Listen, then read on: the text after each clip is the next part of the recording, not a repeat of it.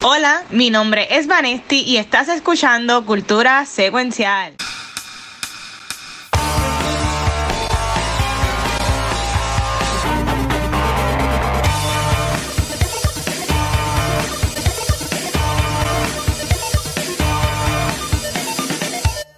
Corillo, saludos y bienvenidos a un nuevo episodio de Cultura Secuencial. Yo soy Vanetti y estoy súper confiada de estar aquí otra semana hablando de cultura popular, lo que nos gusta. Pero antes de comenzar, yo quiero que mis exploradores favoritos se presenten. ¡Eh, diablo! Gabucho Jones, directamente desde Fine. Gabucho Jones. No, aquí está el que. No, esto se escucha bien feo lo que iba a decir. ah, el Watcher. El Watcher. Llevas desde ayer. No, que le gusta el horas. No, iba a decir el que, el que corre de las bolas, pero pues, nada, ya lo dije. Este, Bueno, Indiana Jones corre, ¿verdad? En la primera del Boulder. Correcto, es verdad, con la, la bola de piedra. Eh, eh, exacto, exacto. Por acá el Watcher. Pero nada, pues, este. Um, pero sí, ahora todo el mundo, este, perdón, vale, es que todavía, pues, estamos viendo cómo cuadramos esto nuevo. Este. Pero, pero sí, visto como chicos guachos, este, si han visto nuestras redes, yo quería pues empezar diciendo de que esta semana, gracias a Pixel, Megapixel 13, pues tenemos un logo nuevo del canal y gracias a todo el mundo que ha dado el feedback de que le ha gustado y toda la cosa, en verdad que está súper cool. A mí los colores como que me gusta y se como que medio retro también. Yo no veo como que los anuncios de VHS de antes, no sé, como que se me, me, gusta cómo se ve. Y si nos están viendo en Twitch este tenemos emotes también que pueden usar. Básicamente me cogió a mí y me hizo como formato de Scott Pilgrim. Y este este me hizo un par de muñequitos incluyendo ahí, eh, ahí emotes animados. Sí hay emotes animados de que si yo escuchando música bailando o, o de, o de Spoiler Nature so si eres subscriber en Twitch lo, los puedes usar y pues nada, la gente está jodido con eso, yendo que es un payaso, que escoge más que están chavando en los streams. Pero, pero así que gracias de nuevo a Pixel por el, por el logo. Poco a poco hemos ido como que incluyéndolo en todas las cosas que han están saliendo, ¿verdad? Que ha estado súper cool. Pero eso lo hace un segue a los que le quería preguntar. En una de las cosas que hemos estado usando el logo nuevo es en esta aplicación que salió hoy que se llama Threads. Y Threads es básicamente la respuesta de Instagram Meta a lo que es Twitter. Dice que Vane no tenía Twitter. Eh, Gabriel sí. Pero este, han pensado, dice que Vane tiene Threads. Yo me hice una cuenta de Threads. Este, Gabriel, ¿piensas hacerte una cuenta de Threads? ¿Lo piensas usar o te importa un divino? Estoy esperando un poquito. Este, Primero porque estoy harto con todas las cosas de social media que tengo. Pero lo único que me levanto, yo iba a abrirlo y tan pronto bajó. Pero rápido ah. vi que si después tú quieres cerrar la cuenta de Threads, tienes que cerrar tu Instagram. Correcto. Ah, so Mark ah, yo no vi eso. Mark Zuckerberg hizo un entrapment y cogió a la gente con eso. So, todavía no sé eso. Estoy viendo si oh, dura, estoy viendo cómo crece y quizás en un par de semanitas o un par de meses la abro. Pero por ahora no necesito social, social media, pero we will see. Oh, wow, yo, yo, yo, no sabía eso de, de, que estaba atado, de que no podía cerrar la, sí, la cuenta. Aquí está la promo. You cannot delete este, threads without deleting your Instagram, account. Está bien. Yo, mira, honestamente, yo, yo Twitter no lo usaba mucho. Yo usaba para cultura y era más lo que usaba como que para leer y ver noticias y darle reshare, ¿verdad? Las cosas. Este, ahí me ha gustado mucho Threads. Pues honestamente, siendo bien, bien sincero, eh, y esto lo pueden tomar como quiera la gente, pero a mí Twitter no me gustaba porque lo que había por ahí era un montón de tetas y fundillos y cosas y videos raros y como que bots añadiendo a uno loco. Que yo creo que aunque en Instagram también eso pasa, pero a mí pasa menos, este, y por lo menos por ahora llevo un día, bueno, un día completo en Threads, porque desde ayer por la noche salió, no, no, ha salido, no ha salido ningún video raro de, de alguien de OnlyFans promocionando su página o, lo que sea. So, por lo menos está cool. Y yo lo veo como que un clean start. Porque me, he puesto bien selectivo con la gente que estoy dándole follow. De que tú puedas coger y simplemente darle follow a todo el mundo que tienes en Instagram también darle follow en thread. Pero no, yo he ido como que uno a uno dándole follow a la gente que por lo menos lo veo como que he podido controlar un poquito más a la gente que tengo en, mis threads que me, que me ha gustado. Pero vale, tú, tú que no has tenido Instagram ahora con threads, ¿te ha gustado la experiencia o qué piensas? Pues mira, yo sí en algún momento tuve Twitter y recientemente llegué a Yo abrí mi Twitter simplemente por estar al día con los tweets de Silvia Hernández en el caso de Felipe Perdejo. Qué horrible ese ¿verdad? Hace una, semana yo, hace una semana yo reabrí Twitter simplemente para poder leer todos los tweets de ella estando en la sala de tribunales, en vivo, tuiteando todo lo que se dice en, la sala, todo. So, mi experiencia última en Twitter era eso, simplemente estar al día con eso, pero con threads está raro porque a la misma vez se siente como Twitter, pero yo vi un comment que decía, no es lo mismo ver fotos de las personas a tú tener que leer los pensamientos de ellos. Y está interesante porque tú puedes tener una foto, ok, tú puedes este, tener una foto súper estéril y súper curado por ti, de que la mejor, tú estás demostrando la mejor parte de tu vida, ¿verdad? Y, está bien interesante en la parte escrita porque hay personas que todavía están en ese viaje que lo que hacen es poner quotes de positivismo y quotes de libros. o está bien interesante versus las personas que están tirando la cruda verdad y yo creo que definitivamente la misma gente que sigo en Instagram no son las mismas que quiero seguir para leer sus threads porque no me parece interesante. Me gusta más la gente que escribe cosas cool lo que no me gusta es que la gente está poniendo lo mismo que ponen en Instagram, algunos están pasándolo igual que para y me parece que eso, la plataforma no es para eso. Pero no sé, esto está, esto está simplemente, este es el génesis de esto, so yo no sé en qué va a terminar. Ya vi influencers que quieren ver cómo se pueden convertir en thread famous ahora o cómo monetizar de esto. Veo gente queriendo hacer eso, so va a estar interesante ver cómo esto evoluciona. No, son 30, 30 millones de personas se han, bueno, más, porque 30 millones fue por la mañana. Que ya se hayan suscrito desde por la noche de ayer hasta hoy por la mañana. Y pues para mí fue bien fácil, porque simplemente tú entras con la cuenta y, y, ya? Que en verdad que ha, estado cool. Y, y sí, vale, yo estoy bien de acuerdo. Yo fui uno que ayer, que yo subí post como si fuera Twitter. Y yo dije, no, espérate, déjame hacer algo distinto y como que como que como que hacer, preguntas para la gente y para la gente ha contestado que creo que me voy a ir por esa por esa línea. Pero, pero tomé la decisión de que ya por lo menos la cuenta de cultura por ahora en Twitter no la voy a usar más nada. Ok. Voy a, voy, a, tirar solamente en, en threads para, para ver si hay una diferencia. Porque en verdad tampoco no es que había mucha, mucho revolú en, en Twitter, ¿verdad? Este, so, voy a hacer ese experimento a ver. Estoy puesta para los posts de cultura en threads, a ver qué tan atrevidos son. No, no son nada wow. O sea, yo no soy tan cool como tú. Yo, sí, yo puse como que, mira, vamos a leer años hoy, háganos una pregunta. o que sea. este, y, y, en, y, en, la personal mía, como que le pregunté a la gente, como que, ah, déjanos saber, eh, déjame saber qué contenido tú consumes. Y entró alguien como que a tirarle la mala a un creador de contenido que yo sigo.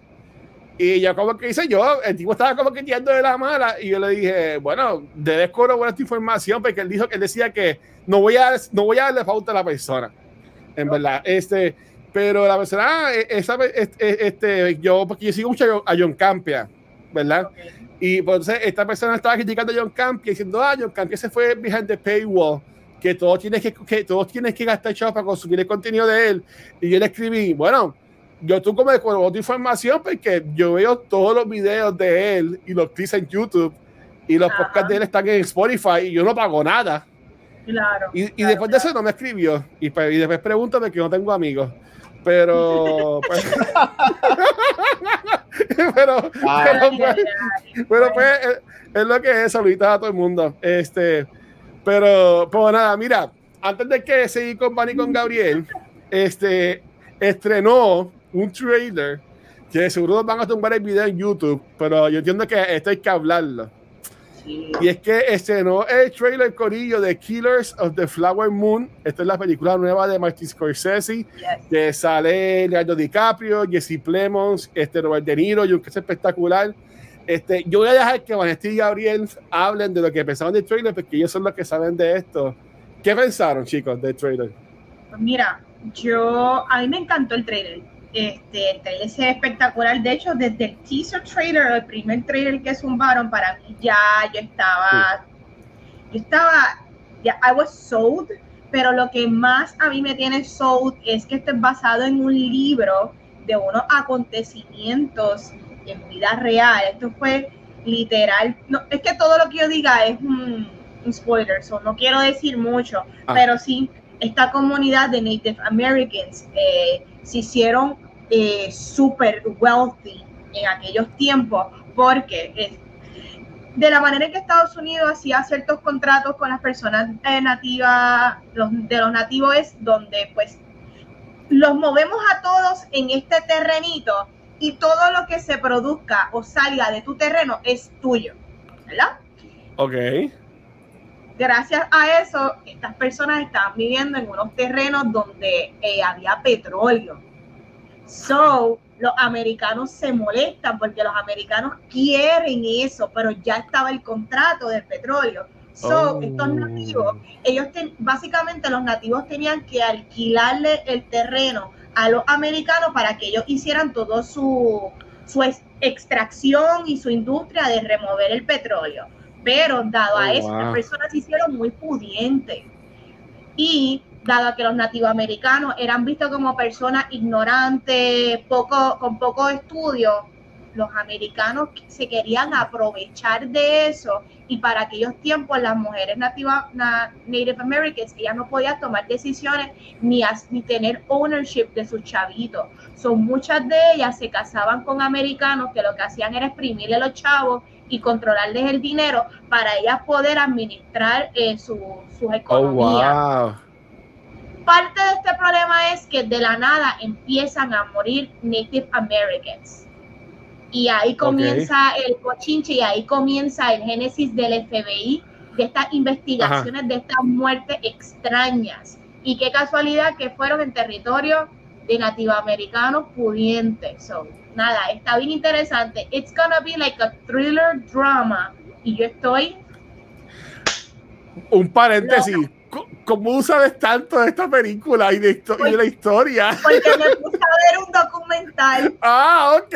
Yo, estoy como que yo, wow, espérate, yo, estoy, yo estoy en una cueva que no vi algo. Esto, es un documental. Hay, o sea, hay muchos documentales en YouTube y está un libro narrando, porque básicamente, ah, dado, dado todos los acontecimientos que sucedieron, de ahí ah. también surge el FBI. El FBI. Se tuvo que crear esta agencia para poder investigar estas muertes extrañas.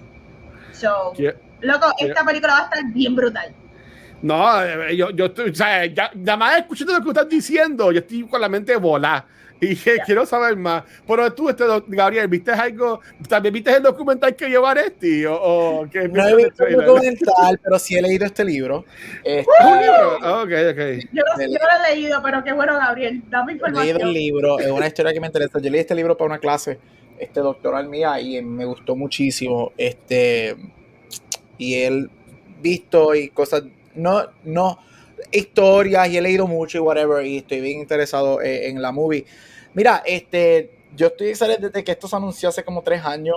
Este, esta película lleva hecha ya, esta película se supone que salió el año pasado, pero oh, Spielberg y, y Scorsese son besties, right? Lo que es Lucas, Spielberg, Scorsese y Coppola son besties y el año pasado Scorsese um, accede a, atrasar Killers para que Spielberg tenga su momento con Fablemans.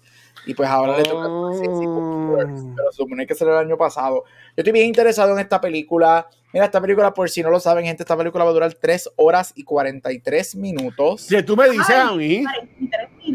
4 horas. La película dura casi 4. ¿Y esto va para el cine o esto es de, ya, esto de manga ya no sabe hacer películas. Esto es para el cine. 3 horas y 43 minutos y no hay intermission. Así que quizás la vas a tener que ver dos veces porque vas a tener que salir en algún momento de la película. Pero esta película dura 3 horas y 43 minutos. Y la cortaron porque originalmente iba a durar creo que 4 horas y media. Este, y él cortó casi una hora de a, a, dos películas, me cago en nada. Este, así que yo estoy excited porque esto es nivel de los 30, esto es Gone with the Wind, cuatro horas y media. Y si sabes que con intermission de 10 minutos, si no, no quieres verla, no la veas. Así me gusta Scorsese. Estoy bien interesado, el cast es espectacular. Este, obviamente, esta película, mira, no hay duda que esta película va a ser nominada a 13, 14 Oscars, right? Yo digo que para mí ahora, sin ver la mayoría de las películas de los Oscars, para mí la batalla de Best Picture está entre Killers of the Flower Moon y Dune. Yo creo que es una de esas dos ahora mismo, right? Todo puede cambiar porque no las hemos visto. Quizás las películas terminen siendo horribles, right? So we don't know. Mm. Pero aquí, por, por, como hacemos predictions, yo diría que la Best Picture está entre esas dos. Estoy bien interesado, un caso espectacular. Los early reviews de la película, que ya de la poca gente que la han visto, es que Leonardo DiCaprio this is his best role, sobrepasando lo que hace en Wolf of Wall Street, supuestamente. Este, Lily Gladstone se solidifica como la front runner para mejor actriz secundaria. Todavía no se sabe si la van a tirar para secundaria o mejor actriz, eso hay que ver, pero se solidifica con, con como la frontrunner. Y este, Robert De Niro también dicen que es lo mejor que la ha hecho en décadas y que él está en top notch. Yo estoy bien excited. Basado en el trailer es, personal taste. Yo sí te puedo asegurar, dado como es el libro, dado como es el estilo de Scorsese haciendo películas, este trailer está hecho para atraer gente que no saben de lo que es esta película al cine. Este es el trailer perfecto para que esté frente a Mission Impossible cuando Sí, porque, tiene la, porque la música no la escuchamos ahora porque nos tumban el esto, pero la música también está en cool que sale. Exacto. so, si tú comparas el teaser, que hubiese sido trailer 1, porque el teaser dura como dos minutos también. Cuando tú comparas el teaser con esto, yo te, yo, yo te puedo asegurar que la película va a ser más a las atmósferas del primero va a ser un slow burn. Bien lentita. Este, esto es un, un, case story de unos actos, de uno de los actos más oscuros en la historia de Estados Unidos. O sea, es un gangster western movie con Native Americans. yo no creo que va a ser. Este trailer te la pone más upbeat, right? Te la pone como un crime thriller. Ajá. esta película, yo te aseguro a ti que esto no va a ser un crime thriller. Y pero, hay muchos twists. Sí, muchos twists, pero yo te aseguro que esto, eso es bien inteligente de parte de los estudios de Scorsese, ¿right? Porque tú necesitas que esta película haga dinero, este, y es el trailer perfecto para ponerlo al frente a un Oppenheimer, ponerlo al frente a un um, Mission Impossible, a Barbie. a un Barbie, para que la gente que no sabe este, o whatever, oh, un crime thriller con Leo, que si western y whatever, vamos a ir a ver. So, yo creo que el trailer es bien smart en eso, pero sí, estoy bien excited. Es una de las películas que llevo esperando ya tres años desde que la anunciaron. Este, y ya, que llegue. Estoy loco por verla. Y sí, puede durar cinco horas. Yo voy a estar en el cine sentado cinco horas. Y si me tengo que poner un Depends, me pongo un Depends para ver la película. ¿Soy yo o este segundo trailer se siente muy David Fincher? Sí. También. Sí siente muy David Fincher y, entiendo lo que quieres decir, que lo quisieron hacer más como que esto es algo más detectivesco. Y no necesariamente es eso. Quizás ese es el tercer acto. Quizás, posiblemente. Pero este trailer es definitivamente para. Este trailer es para vender. Este es el commercial trailer.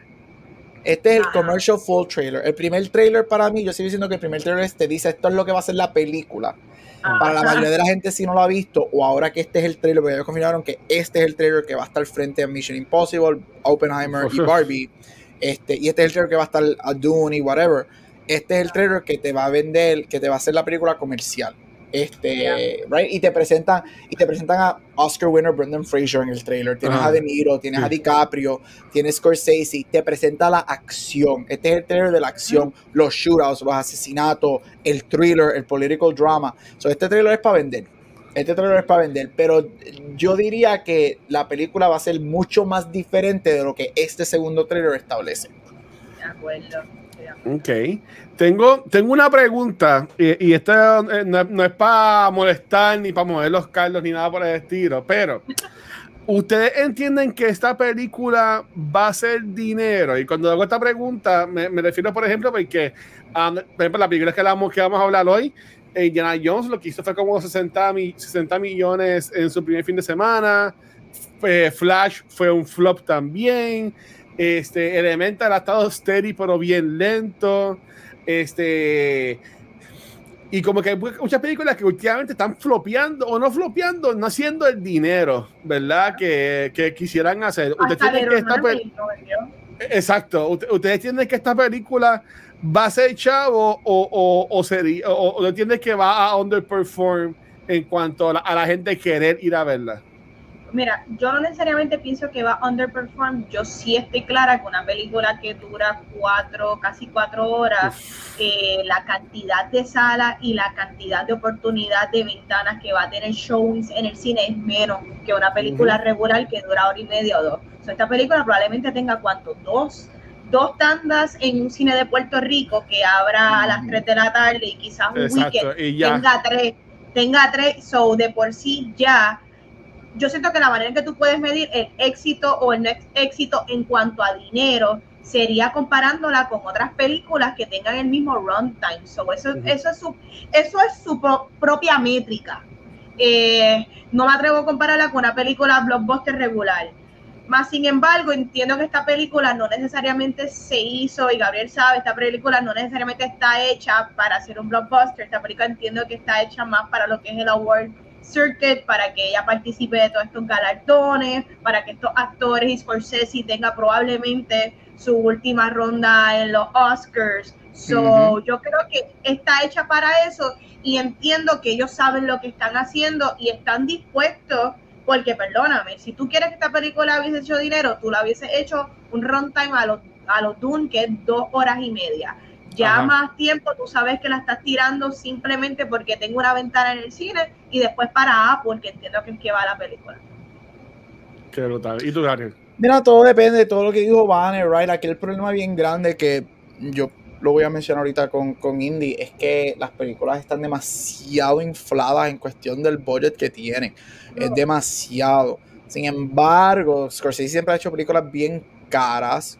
Scorsese no es alguien que explota el box office, right? Sin embargo, aquí I pulled some numbers. Y él tiene muy buenos números. A Wolf of Wall Street hizo 400 millones, right? Shutter Island hizo 300 millones. The Departed, 300 millones. Estoy redondeando. Este, Aviator, 200 millones, right? So, él, él es una persona que él se queda... E, e, ese tipo de box office, eso es amazing en lo que es los 2000 o los 2010, right? Yo creo que ahora lo que pasa es que en cuestión de budget, esta película costó, estaba checando, esta película costó 200 millones de dólares oh, hacer. Este, los, los, los, los, budgets, los budgets de él siempre son overinflated. Esto originalmente no iba para el cine, originalmente esto iba directamente para Apple TV, este, y después que deciden tirar el theatrical re, este, release. So hay que ver, yo, cuando tú pones, acuérdate, eso es el budget, tú tienes que tirar marketing cost, whatever. El marketing cost normalmente es .75 por encima del budget. So, esta película va a tener 200 hmm. eh, millones, esta película es casi 400 millones con marketing, whatever. So, esta película tiene que hacer entre 6 a 650 millones to break even. Y por eso es que estas películas hoy en día no están haciendo dinero, porque eso es lo que pasa. ¿Va a ser un box office Mira, no sé, este, este Scorsese, como dijo, Van, esta película no es para eso, esta película es para Oscar, esta película es para el galardones.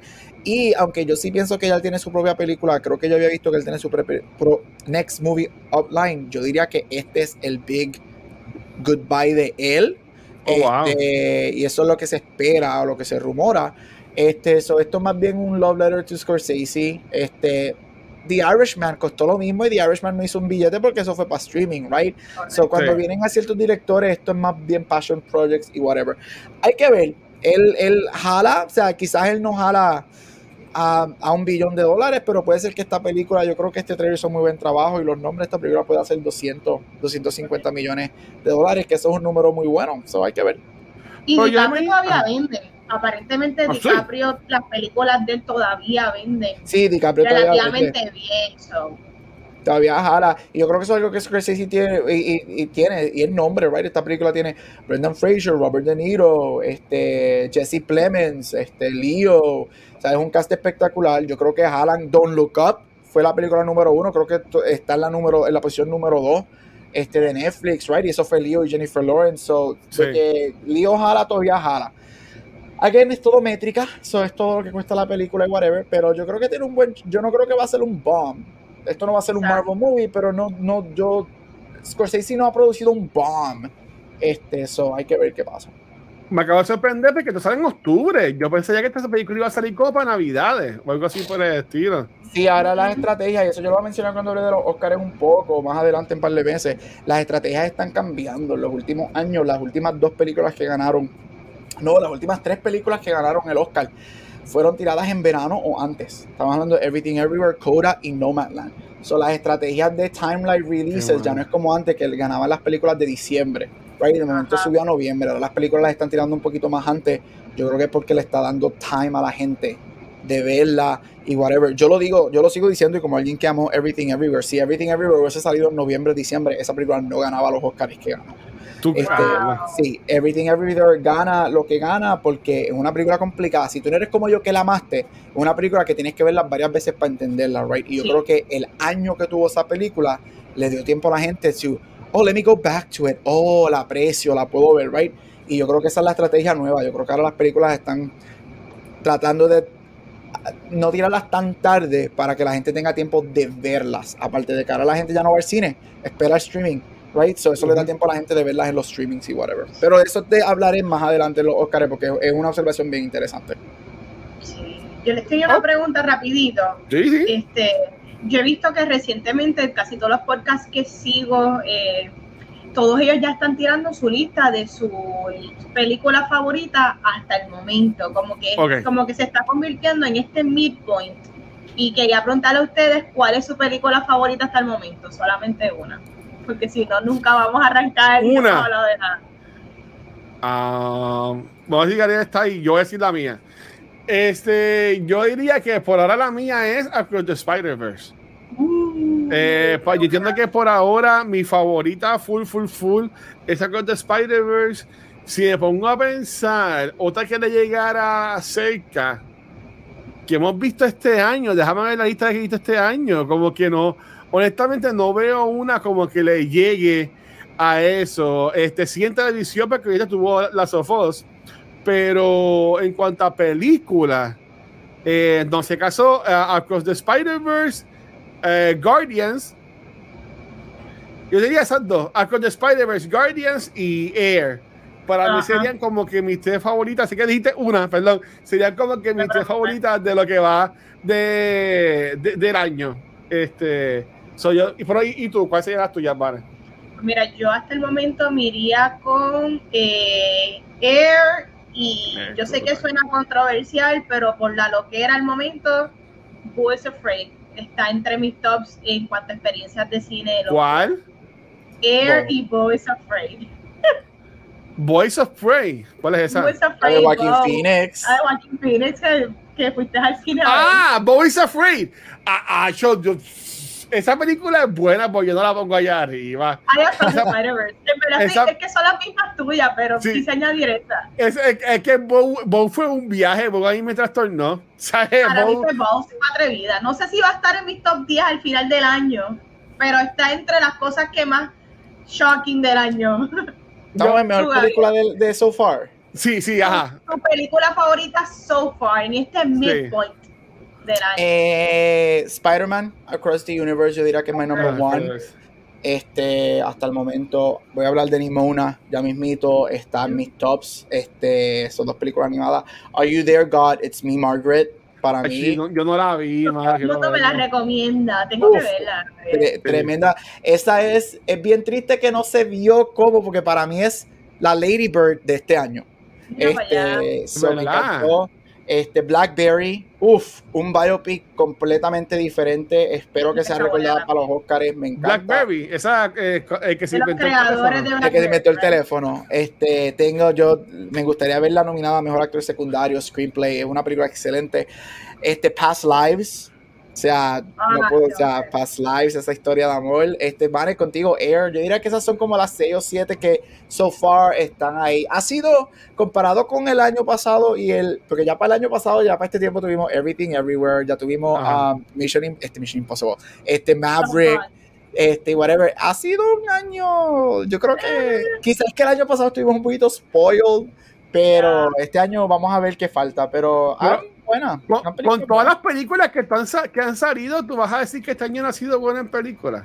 Es que no es la, no es la cantidad, es la cualidad. Hay películas buenas. Hay, han salido es verdad, es verdad, es verdad, es verdad, es verdad, me acabas de callar la boca y cabrón, todavía me quedé callado. Astro City fue excelente. Astro City fue excelente. Dungeons and Dragons, super fun. Sí, Dungeons and Dragons yo la podría. Dungeons Dragons. Si tú me dices a mí cuál es una de las cuáles son las más sorprendentes del año, Dungeons and Dragons ahora mismo estaría en mi top de esa fue la gran sorpresa del año so far. Este, eso no determina la calidad de la película que no haya vendido porque no vendió. Exacto. Scream Safe fue muy buena para nosotros También, los fans. Buenísima. Pero yo, yo, miro lo que es Best Best, right? Y yo creo que todavía no estamos, todavía no hemos llegado a, para mí, personalmente, a Tú me dices a mí, mencionas 10, las best 10 movies so far ah. the year. Yo te puedo dar 6 o 7. Yo creo que no te puedo llegar a 10. Yo, yo, yo voy a estar bien jodido para cuando hagamos nuestro, lo mejor del 2023, porque este año han salido películas buenas, pero han salido un montón de videojuegos buenos. Yeah. Que yo he gozado bien cabrón. Y en televisión, pues, estado en la Sofos y un par de cosas que hemos visto. Succession, baby. Succession, ¿sabes qué? Succession está en mi top 10, yo no, no creo que pueda bajar. No, ese, top 10 va a estar, ese, ese, top 10, va, esos honorable mentions van a haber un millón, pero bueno, pues nada, este, ok, ya casi 5 horas, cinco horas in, Vane, y tú, ¿qué has visto en estos días, corazón? Pues mira, eh, esta semana, eh, de hecho, el 4 de julio vi Flaming Hot. Esta película está súper buena, está súper divertida. Es como tipo medio parodia, pero real, del, del señor que creó el sabor de los Flaming Hot Cheetos. Y está muy interesante. Eh, él comienza mexicano, estando en ganga, él comienza a trabajar como janitor en una de las fábricas donde crean las papitas de Frito-Lay y cómo él querer mejorar a una persona que no tenía ni high school. Y cómo él tenía como que era esta convicción de querer aprender, de querer hacer más cosas, cómo él, ¿verdad? Él logra de alguna manera inventarse el sabor de los Flaming Hot Cheetos, que fue quien ayudó a, a Frito-Lay otra vez volver, volver a eh, estar otra vez popular y que la gente los comprara.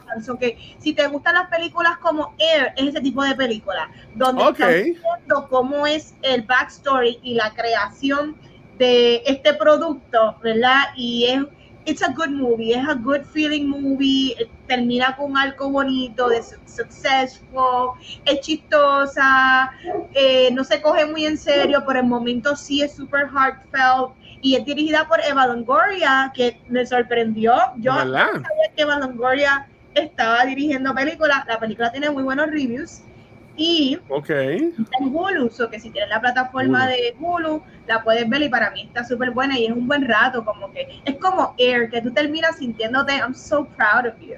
So, La pasé bien. Brutal. Pero, ¿sabes cómo no la pasé bien? Ah, espérate, voy a decir algo. No, no, no, no. Te habrá gustado eso ah, ¿Sabes cómo yo no la pasé bien? Yo la pasé horrible. Eh, gente, yo vi todo The Idol para que ustedes no tuviesen que verla. Yo hice el sacrificio. Gracias por tu servicio. Thank you for your service. Tan mala estuvo, Vane. El final es peor aún que toda la serie. El final no hace sentido. En una serie que es una basura, ellos establecieron ciertas cosas y el final simplemente es una contradicción a lo que ellos establecieron. O sea, they flipped on everything. Quien tú crees que es el villano sigue siendo la peor persona ever, pero el director y los escritores tratan de crearlo de que tú le cojas pena a este villano cuando tú no le tienes pena ninguna. A The Weeknd. Eso yo vi que, supuestamente lo ponen como en todo el tiempo. Al final, al final de la serie, luego de la ver que lo dice claramente, él, él eh, secuestró una novia, él le cayó a palizas a una novia, él le cayó a palizas a todo el mundo, pero al final, como ella resultó tener su propia entidad y cogerlo de bobo a él, ella es la mala y él es malo. Él es ¿Qué tú me dices? Yo me quedé. que la, serie es la porquería más grande que ha tirado HBO y A24, pero basura, basura. Y lo más triste que es, si lo pueden buscar, hay fotos de la versión anterior que ya han surgido en las redes, de la versión de la directora, y las fotos se ven brutal, porque las fotos es como que enseñan la popularidad de esta muchacha con los merch en sus early years, como cuando vimos a Britney cuando salió a los 16, 15 años. So, la serie realmente tocaba esta... Um, eh, cantante desde sus teenage years y cómo fue que ella fue lanzándose a la fama y cómo ella termina en este punto en Hollywood. Y la ropa era bien distinta. The Weeknd no tenía el rat tail, The Weeknd estaba con otro corte. Eh, yo no sé qué hizo Sam Levinson, pero definitivamente nada tiene sentido. Un montón de plot holes. Desastre total. Esto implosionó como el sumergible. Esto fue un desastre. Una implosión. Yo, yo tengo una pregunta, pero Gabriel, ¿te ibas a comentar algo? Yo solamente vi el primer episodio. sí, yo vi hasta el segundo, porque el segundo es el que tenía. El segundo fue, sí, el segundo fue que tuve esa sex scene, que el, el, worst sex scene en la historia de television. Ya, subí el, primero y el segundo. no vi más nada. Sí vi lo que dijo Vane, este, que que supuestamente al final coge un twist y lo pone a él como la víctima y a ella como la manipuladora y yo me quedé como que Sam Levinson has issues, man, issues. Yo ahora tengo mucho miedo y esto no tiene que ver nada con The Idol y con esta me callo y se la paso a Watcher. Yo tengo mucho miedo de revisitar durante mientras yo esté vivo Euphoria.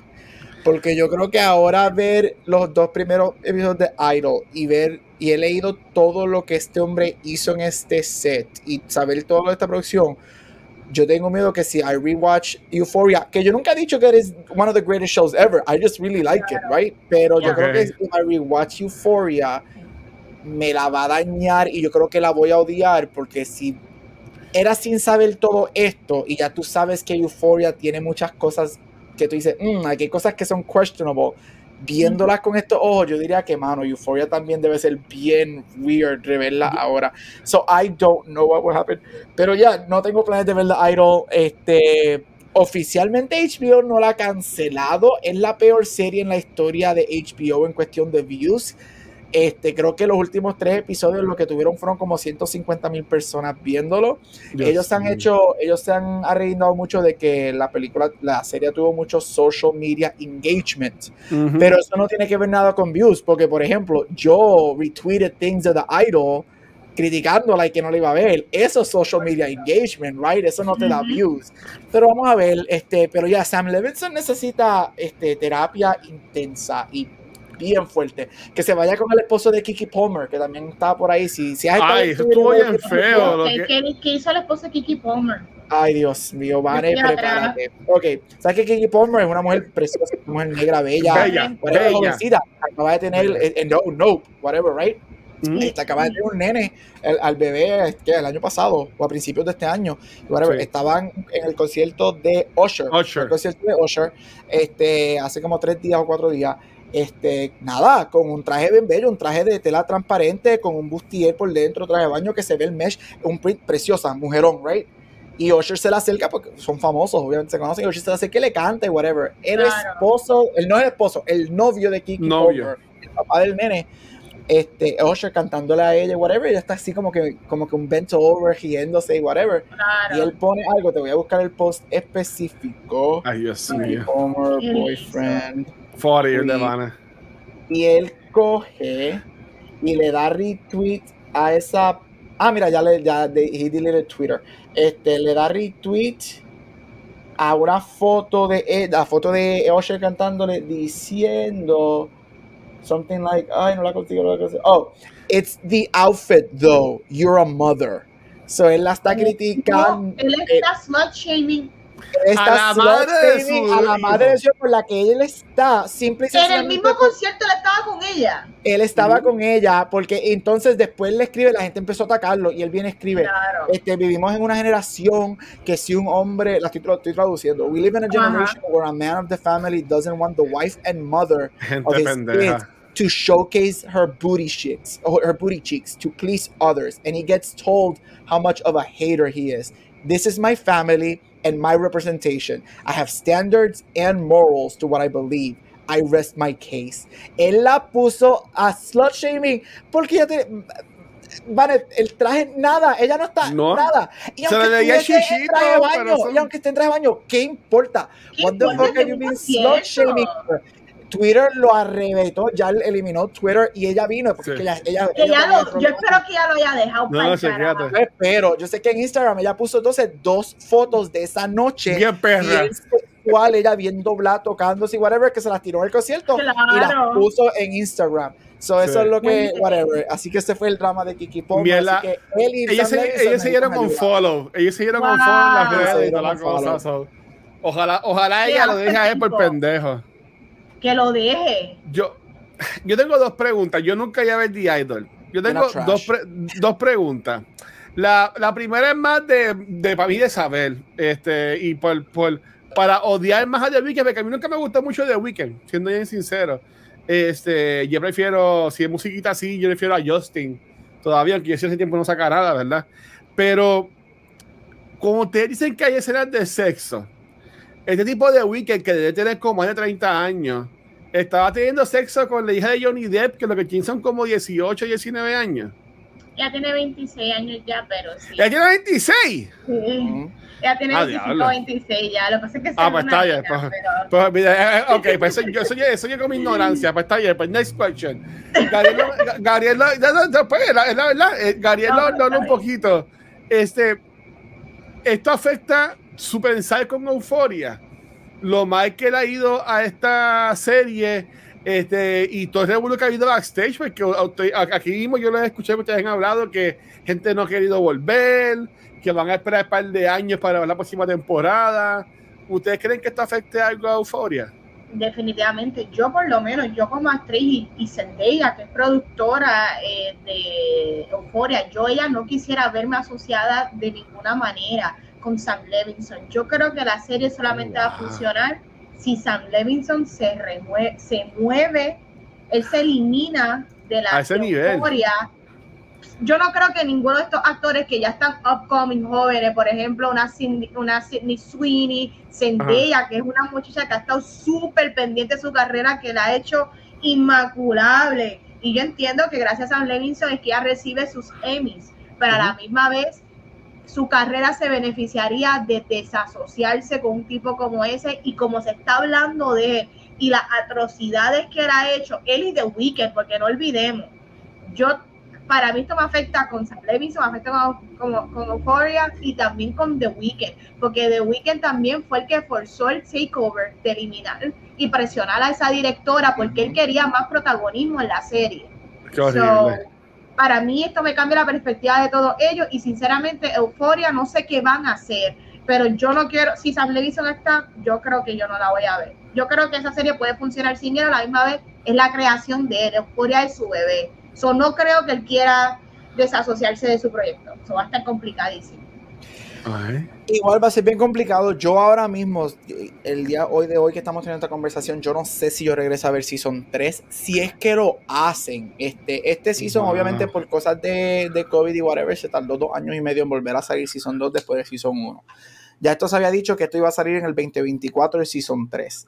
Ya hace par de meses habían dicho que lo más pronto que va a salir el Season 3 de Euphoria es 2025. Ya estamos hablando de tres años, ¿right? Mucha de la gente se fue, específicamente lo más grande fue cuando explotó Barbie, que el nombre de ella es Barbie Ferreira, si no me equivoco, este, que ya se va del show. Este, han habido rumores que Sidney Sweeney no va a regresar, pero no se ha confirmado nada. Este, hay oh, otros rumores que Jacob Elordi tampoco va a regresar, ahora que pues, se quiere convertir en un movie star, right? Y he's portraying Elvis en la película nueva de Coppola, de Sofía Coppola y whatever. Um, y Zendaya obviamente Zendaya es una de las estrellas más grandes en el cine en estos momentos, ya tiene un schedule super busy. A mí no me sorprendería si Season 3 se, se, convierte en este, se, pone en este development hell de el año por el 2025, 2026 y de momento we slowly forget about it y no vuelve a salir. Este, oh, you know, right? Este, pero hay que, hay que ver, pero el, el tipo tiene issues. El tipo tiene issues y mira, desde el principio, desde que este show salió el primer season, habían rumores, right? De que el, eh, el, el, shooting era que él era bien difícil de trabajar, el shooting, whatever. No es hasta el season 2 que verdaderamente explota todo eso. Y ahora con The Idol. So, interesante la carrera de él. Y como dijo Vane, yo dudo que él quiera soltar Euphoria porque ese es su bebé. Ese es, that's his first baby. Este. So, no sé. Pero yo estoy con Mario. Yo creo que ella has built her career o específicamente her image de una manera y nada que ver con Disney, porque obviamente she's a Disney star, pero la carrera de ella no, no, de la manera que ella, ella ha creado su carrera y su imagen post Disney, a mí se me haría bien difícil ver si ella regresa para un season 3 con él atado a la serie. But you never know, right? Porque como dijo Vane, los dos, ella ganó los dos Emmys por mejor actriz drama por los, los dos seasons. So, puedes hacer el caso que quizá Euphoria fue lo que la trajo a ella a ser respetada dentro de la awards world.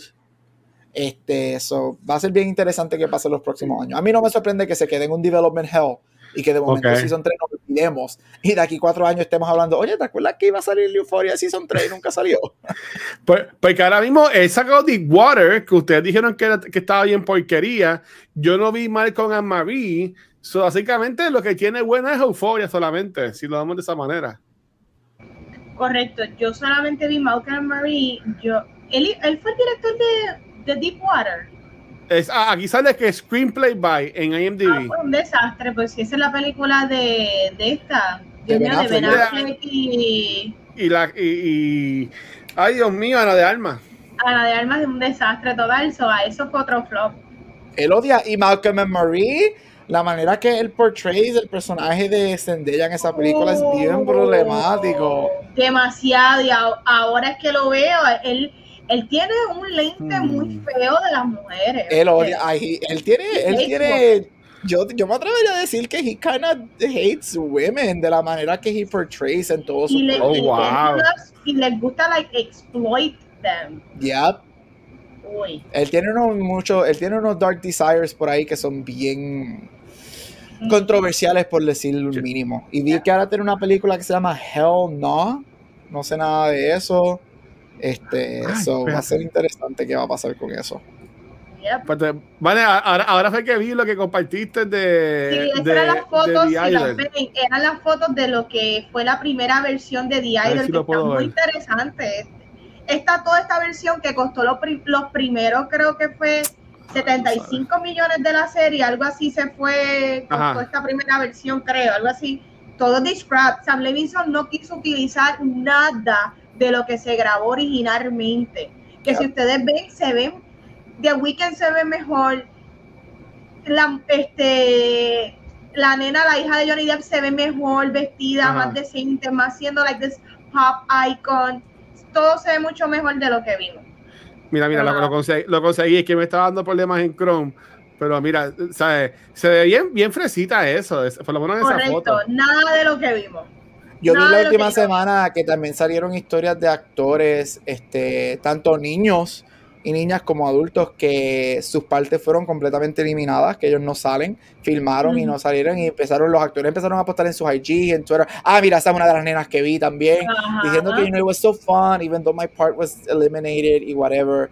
So, en, un multiverso de esos que Watcher dice que hay plan, este, mira de Weekend. Sin el pelo otra cosa.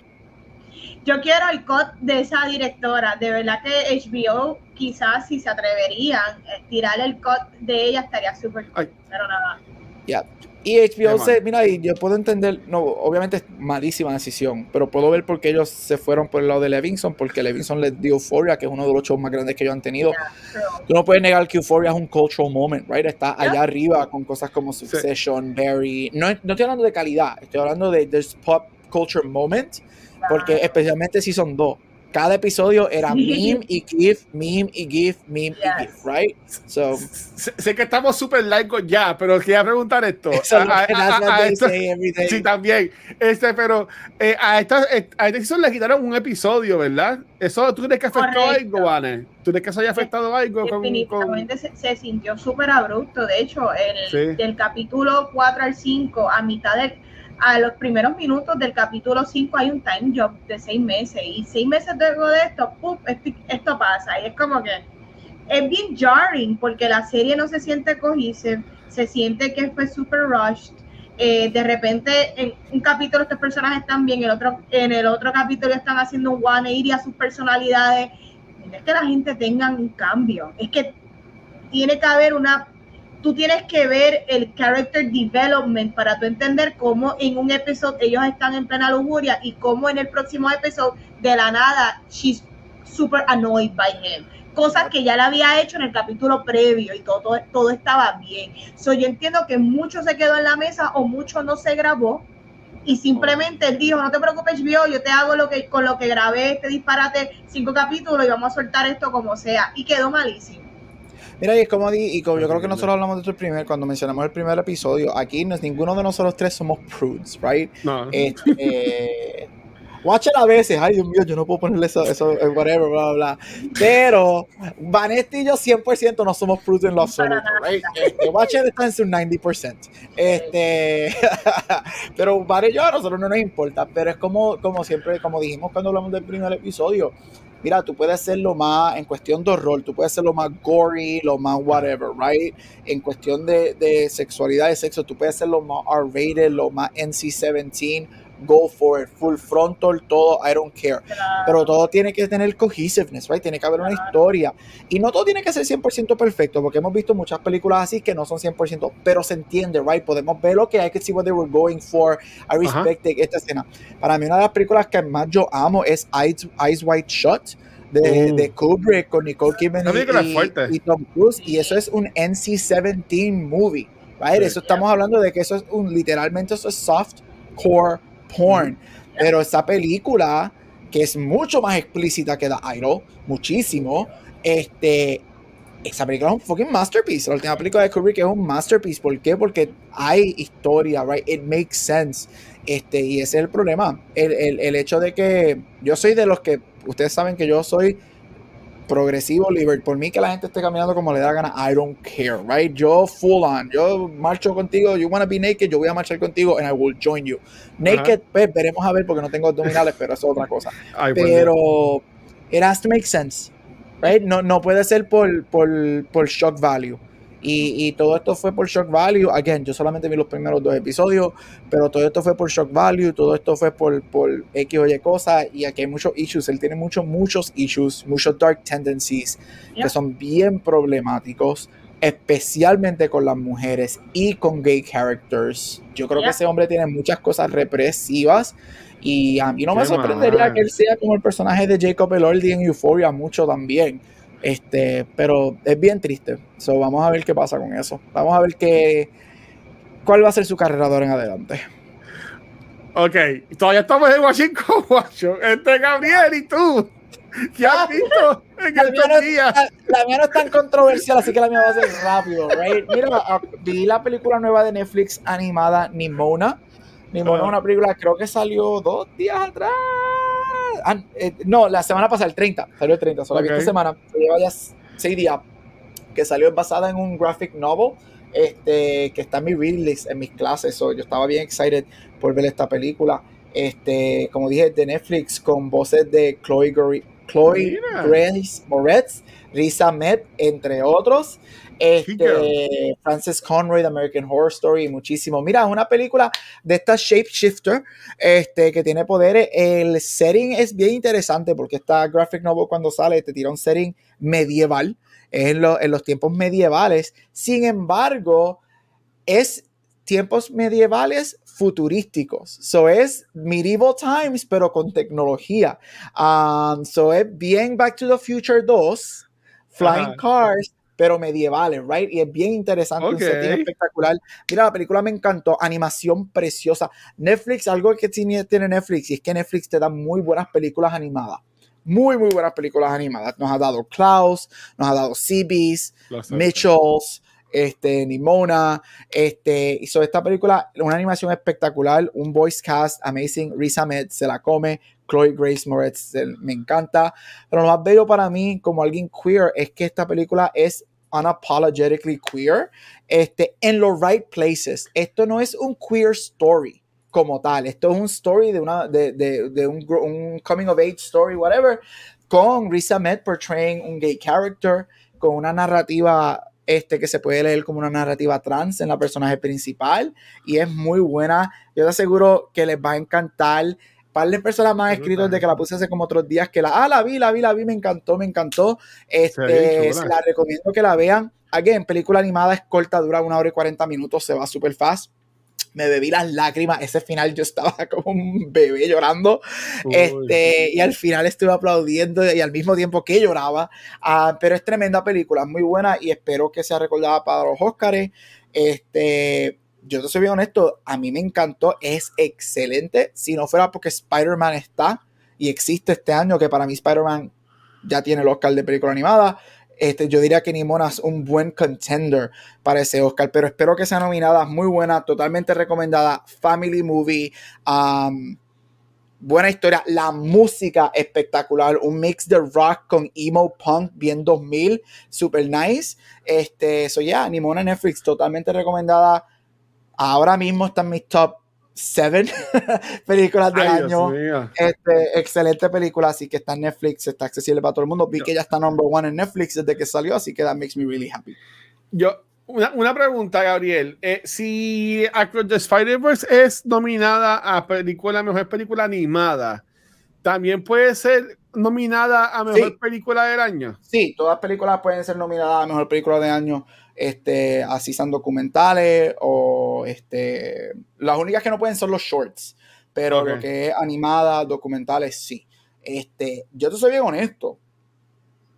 Yo no sé si pase, pero a mí me va a poner bien molesto si Spider-Man no entra a las 10 películas mejor, este, Best Picture en los Oscars.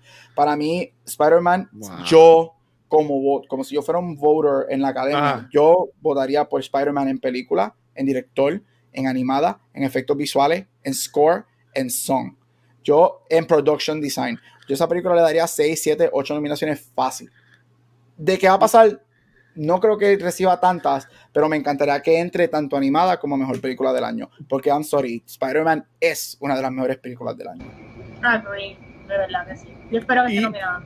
Y pero, pero ven acá, pero, y no esperarán a la tercera, así como los de Wings que ganó todas en la última, o algo así por el estilo. No, no necesariamente, porque las animadas se tratan, son un poquito diferentes, right? Han habido solamente tres películas animadas que han entrado al Best Picture: Beauty and the Beast, Up y Toy Story 3. Toy Story. Son únicas tres. Este.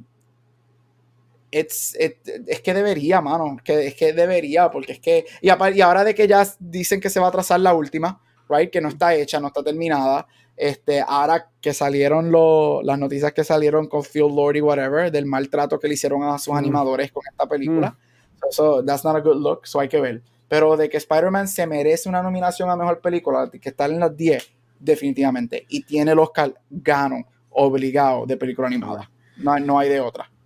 Vane, chequeate con nuestra gente de Puma que cumplió en estos días. Felicidades.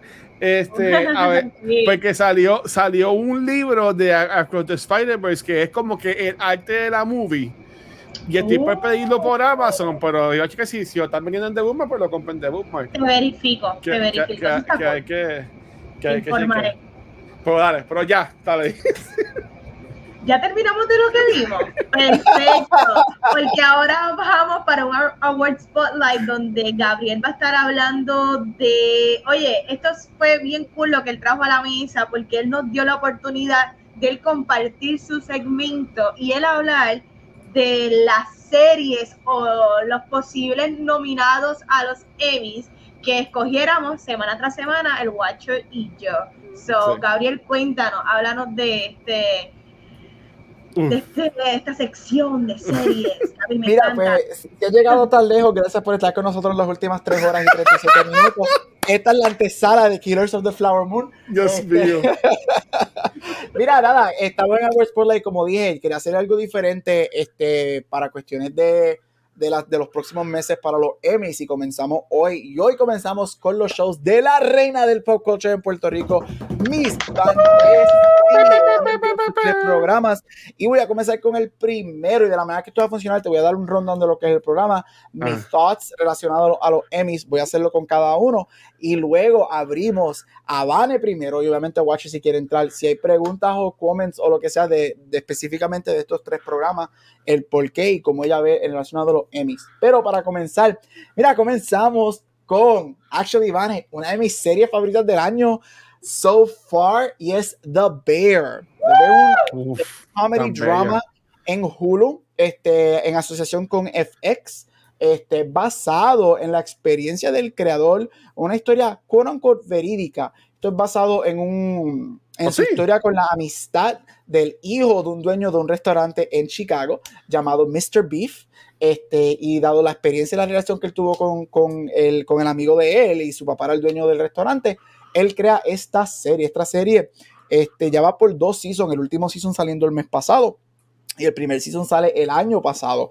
Protagonizada por Jeremy Allen White, conocido mayormente por su rol um, como Lip and Shameless. Este, Shameless, Love It Forever. Um, también tiene un cast este, que incluye a Evan Moss Baccarat, que si viste No Hard Feelings, era el de la grúa, que le llevaba el cajo de Jennifer Lawrence. este, Ayo Edeberry, Lionel Boyce, Lisa Cullen, um, um, Sayas, entre otros. Esta historia cuenta, eh, o esta es la historia de un, un award-winning chef, este, protagonizado por Jeremy Allen White, que regresa a la ciudad de Chicago a manejar este, el restaurante, el sandwich shop de su hermano que este, falleció este, hace poco. Y todo el caos de todos los empleados este, y todo el, Yes, chef. Yes, chef. Yes, chef. Y todo el, el las cosas que suceden en la manejación de eh, cómo van a manejar la manejación, palabras nuevas, manejando este, el restaurante y si va a mantenerse abierto o no. Tiene elementos de Shameless, este bien dark, que son bien interesantes. Si han visto Shameless, sabe lo que hago. Mira, este, esto comenzó el año pasado y fue, abrió a un critical acclaim. Jeremy Allen White ha ganado cada uno de los premios so far por el primer season. Él ganó el Golden Globe, él ganó SAG, ganó TCA, ganó Critics Choice. Oh, y el único premio que le falta es los Emmys porque aunque el Season 2 salió el mes pasado, nosotros vamos para los Emmys y el, el Season que va a estar en contention es Season 1. Um, si él gana el Emmy este, como mejor actor en comedia, que para mí lo va a ganar, es mi predicción, él se va a convertir en una de solamente siete personas que han ganado cada uno de los cinco premios más importantes en televisión, oh, uniéndose a personas como Julia Louis Dreyfus, Sarah Paulson, entre otros. Esta serie, como dije, cuenta de un, ensemble cast que también incluye a Oliver Platt como Cicero, que usted tenga con ese personaje en la serie. Explotó muchísimo. El segundo season ha sido el show más visto en su premiere en Hulu. El segundo season ha sido recibido, tiene un 100% en las críticas, recibido como hasta mejor que el primer season, incluyendo por mi propio. Yo encuentro que el segundo season es usted y tenga. Y si no lo has visto, totalmente recomendado. Este season se nota que este show explotó y es bien querido. Porque cuando tú ves los guest stars que tiene el Season 2, tú dices, este show todo el mundo quiere salir en él. Estamos hablando de personas como Sarah Paulson, Jamie Lee Curtis, Olivia Colman. Este, así que lo digo desde ahora, el año que viene para mí ahora mismo quien tiene el Emmy es um, Jamie Lee Curtis pero tienen que ver el episodio para saber. Así que The Bear acaba con su segundo season. Las nominaciones la semana que viene. Yo espero The Bear que explote muchísimo en las nominaciones. Así que esperemos a ver. El segundo programa que van en medio para hablar es Love and Death. Crime Story, baby. Estamos con los Crime Drama, un programa de HBO protagonizado por nada más y nada menos que Scarlett Witch herself, Elizabeth Olsen, incluyendo actores como Jesse Plemons, Lily Ray, Tom Pelfrey, de fama de Ozark, entre otros. Mira, esto cuenta la historia original de Candy Montgomery. Candy Montgomery fue una mujer este, que ella asesina a la esposa del hombre con la que ella está teniendo un affair. ¿Ella? Sí. Este, eh, es como que, what? Este, mira, ella le da, si no me equivoco, 46 o 47 machete, no machetazo porque no es con machete, es con un axe. Ella le da 46 o 47 picotazos, por decirlo así, con un axe a la oh, víctima. Este, en la vida real, ella sale inocente, dado que supuestamente utilizan un self-defense plea. Este, que por más que sea self-defense, 47 machetazos no es fácil darle a una persona en un self-defense, pero es otra cosa. Mira, como dije, interpretada por Elizabeth Olsen en HBO. Lo interesante de esta serie es que el año pasado sale una serie llamada Candy, que es la misma historia. Esa serie interpretada por Jessica Biel. Este, y ha sido bien difícil, o, la mayoría de la gente han comparado las series con una y otra. A mí la serie, esta serie me gustó muchísimo específicamente por el performance de Elizabeth Olsen. Yo creo que Elizabeth Olsen, donde la serie falla, es rewarded por el performance de Elizabeth Olsen. Yo creo que Olsen se pierde en el rol. Ella, este, esto es completamente diferente a lo que ella ha hecho anteriormente, right? Ella la conocemos por Scarlet Witch, Emmy nominated por WandaVision. Este, yo encuentro que Elizabeth Olsen siempre ha sido un diamond in the rough en lo que es cuestión de actuación. Y yo creo que en este rol ella eh, demuestra otro, um, lado de lo que ella puede hacer. Y me gustó muchísimo. El show para mí personalmente tiene ups and downs. Pudo haber sido un poco más tight en cuestión de escritura, pero como dije, el performance de ella lo eleva y el performance del cast. Me gusta mucho Jesse Plemons y, y la carrera y los roles que le está eligiendo últimamente. Yo estoy esperando que esta serie específicamente ella entre a la categoría de mejor actriz por una serie limitada. ¿Cómo va a ser esta serie en otras nominaciones? No sé, right? Sabemos que tiene un powerhouse de HBO behind. Tú nunca puedes subestimar a HBO. Aparte de que este año, las, últimamente, los últimos años, las carreras de series limitadas han sido las más fuertes. Este es el primer año en tres o cuatro años que está, yo no diría que es super weak, pero no hay tres, cuatro really strong frontrunners como últimamente hay. Así que hay que ver si la serie entra en más categorías que no sean actuaciones este, y si el poder de HBO lo ayuda. Pero Love and Death está en HBO, totalmente recomendada. Y honestamente, yo recomiendo tanto Love and Death como Candy, la del año pasado. Yo creo que las dos toman un approach bien diferente e interesantes al mismo caso. Un nice little double feature. Y para terminar, una de mis favoritas, The Marvelous Mrs. Maisel. The Marvelous Mrs. Maisel con su quinto y último season este año. Ganadora de, si no me equivoco, 16 o 17 Emmys throughout its run, incluyendo mejor actriz en una comedia, mejor actriz secundaria en una comedia, mejor actor secundario, mejor comedy series, mejor writing, directing. Esta serie arrasa su primer season y este año sale su último season en donde vemos el final rise to stardom de Midge Maisel y cómo ella brega específicamente con su relación con el personaje de Alex Borstein, que es su manejadora, este, que es Susie, y cómo ellas dos manejan su relación a llegar a lo que vamos a ser honestos, desde el primer season ellos nos dicen, ella va a terminar big, ella va a terminar like a star, pero nosotros queremos ver esa carrera y este último season nos lleva a, y nos enseña cómo ella llega a ese final, con un final que para mí fue fantástico llamado Four Minutes, que los Four Minutes son más de Four Minutes, pero es excelente. Mira, este season fue excelente, excelentemente recibido. Maisel es uno de esos programas que no tiene un bad season, sino tiene diferentes niveles de good. Porque para mí, incluyendo yo diría que el season 3 es para mí el menos que me gusta. Sin embargo, tiene unas historias muy buenas con Shy Baldwin, entre otros. Este, con un final episode en el Apollo Theater. Este, excelente, que ahí es donde explota la bomba cuando ella hace unos jokes que no debe hacer. Este último season le da un muy buen final a la historia, no, un excelente final a la historia de ella y Susie y un muy buenos finales a los actores secundarios. Este, sí, si hay alguna crítica que hago de este último season es que a mí no me hubiese molestado ver uno o dos episodios más porque hay varias historias que quizás, aunque me gusta donde terminaron esos personajes, específicamente yo diría que los padres de, de Mitch y los padres de Joel, el proceso de llegar a ese final fue un poquito rushed. Este, con Abe, con la mamá, este, y todo eso. So, yo pienso que pudieron haber hecho un poquito más de episodio. Entiendo que, you know, it was time. Ahora ella es la new Lois Lane, so ahora vamos a ver. Pero mira, algo que esta serie siempre tuvo el production design, la música. El delivery de Rachel Brosnahan es usted tenga como una comediante y sus momentos dramáticos para mí es lo que elevan esta serie, con una interpretación espectacular de Luke Kirby como Lenny Bruce, una química única.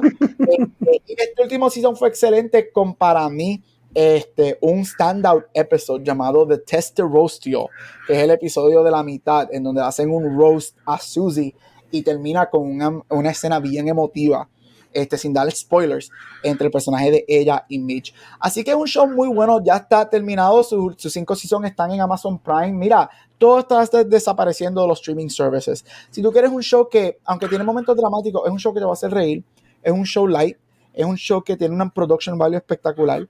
Este, es un show que es bien progresivo, especialmente en los 50, right? Una mujer feminista y whatever. Ponle play a Miss Maisel y yo te aseguro que te va a gustar. And it's just really funny really, really funny. Así que estos son los tres programas que van a escoger: The Bear, Love and Death y Marvelous Mrs. Maisel. Esta es la primera parte de Award Spotlight, así que vale todo tuyo el piso. Si hay algunas preguntas o comentarios que quieras hacer el programa, porque el episodio de hoy va a durar como quiero. Dios mío. Mira, no, no tengo muchas preguntas, pero gracias Gabriel por darle ese spotlight a estas series que normalmente pues no hablamos de ellas, pero que yo la amo. quería preguntarte a ti, yo sé que hablaste de que tú hablaste más o menos cuáles son las posibilidades dentro de, ¿verdad? De los Emmy, Emmy nomination. Para ti, sé lo que me vas a decir, pero para ti, ¿cuál es la frontrunner en, cual, en cuanto a cuál es la que se va a llevar la mayor de las nominaciones?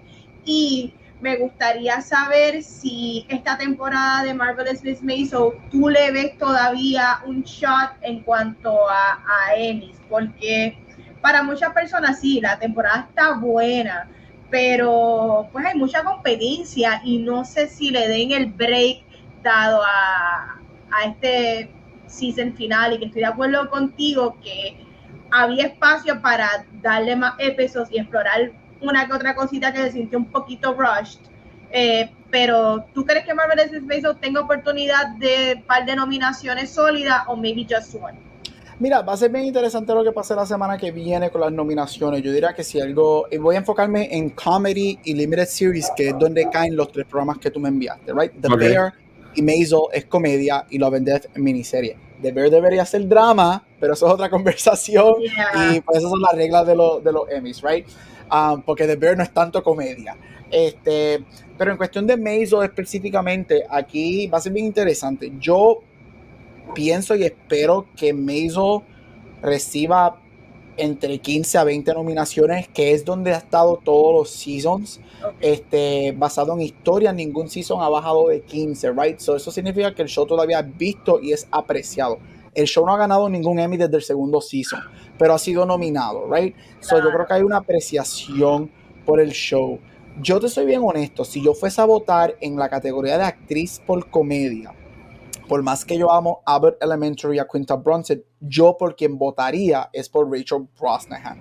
Yo le daría su segundo Emmy por ese último season. Yo creo que lo que, en cuestión de actuación, olvídate de lo que yo piense del show, en cuestión de actuación, ella para mí da the best comedic performance del año. Yo votaría por ella. Dudo que pase, porque el problema con los Emmys es que al menos que tú seas un Game of Thrones, un Succession, un Breaking Bad, que te quedes on top of the pop culture thing, los Emmys tienden a ser un one or two seasons y después te dejan ir, right?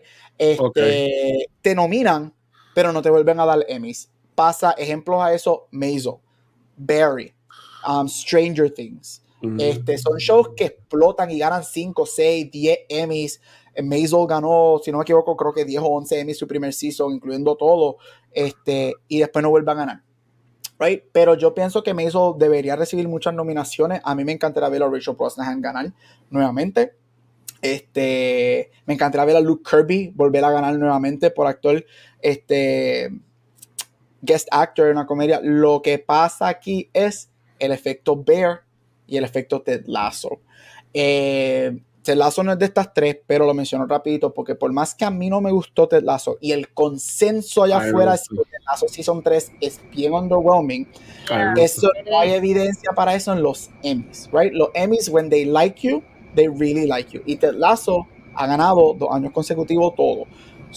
Y The Bear va, es el new toy in town, es el new show, es por el primer season. So hay que ver cómo esos dos perform. Yo creo que The Bear va a tener entre 10 a 15 nominaciones. Este, yo pongo a Maisel entre sus 15 a 20. Este, y eso va a ser bien interesante. Love and Death, ahí es donde me voy un poquito más bajito. Yo no creo que Love and Death explotó de la manera que HBO esperara. Este, ha sido bien divided en reviews. Yo la veo entre 5 a 10 nominaciones. Cuidado si menos, pero Elizabeth, Elizabeth Olsen para mí sería una sorprendente si no entra. A eso para mí sería un shocker. Yo pienso que ella sí va a entrar. No sé si gane, puede ser. Este, hay mucha gente que pensaba que ella se merecía ganar por WandaVision, so ya yo he visto muchos posts y mucha gente de que this is her time. Por más que no te guste el show, el performance de ella es único. Lo merece. ahí es donde veo estos tres shows, este, pero me hizo para mí tuvo un back to form y a mí me gustó mucho el Season 3 y 4, pero yo creo que el Season 5 es bien close to Season 1 y 2 de Maisel. Lo veo este, recibiendo muchas muy buenas nominaciones este, y me encantaría que Brosnan volviera a ganar de verdad. Yo votaría por ella. Ok. Yo, yo tengo una pregunta y es que hay tantos shows y con este revolú de la streaming service y lo consideran para lo que es este Oscars o, o lo que sea.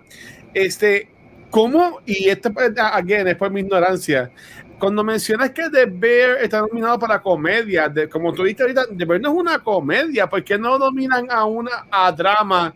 No hay como que división de mejor drama, mejor comedia. Eh, eh, aquí es donde vienen las reglas. Los Emmys tienen unas reglas que son interesantes. Y una, empezando que ellos te ponen en, en comedia o drama basado en la regla número uno de ellos. Y después tú como programa apelas, haces una apelación para que entonces te muevan. Pero la regla número uno es, si tú eres un programa, quote unquote, de media hora, tú eres comedia. Si tú eres un programa de una hora, eres un drama. ¿En serio? el de Bear Cell entre 30 a 40 minutos es categorizado como una comedia. Por ejemplo, Maisel, el oh. primer season ellos lo pusieron en drama, porque los episodios de Maisel son de una hora. Tan pronto lo cualifican para un drama, ellos apelan, y esto es una comedia, lo que pasa es que es una comedia de una hora, y entonces lo mueven.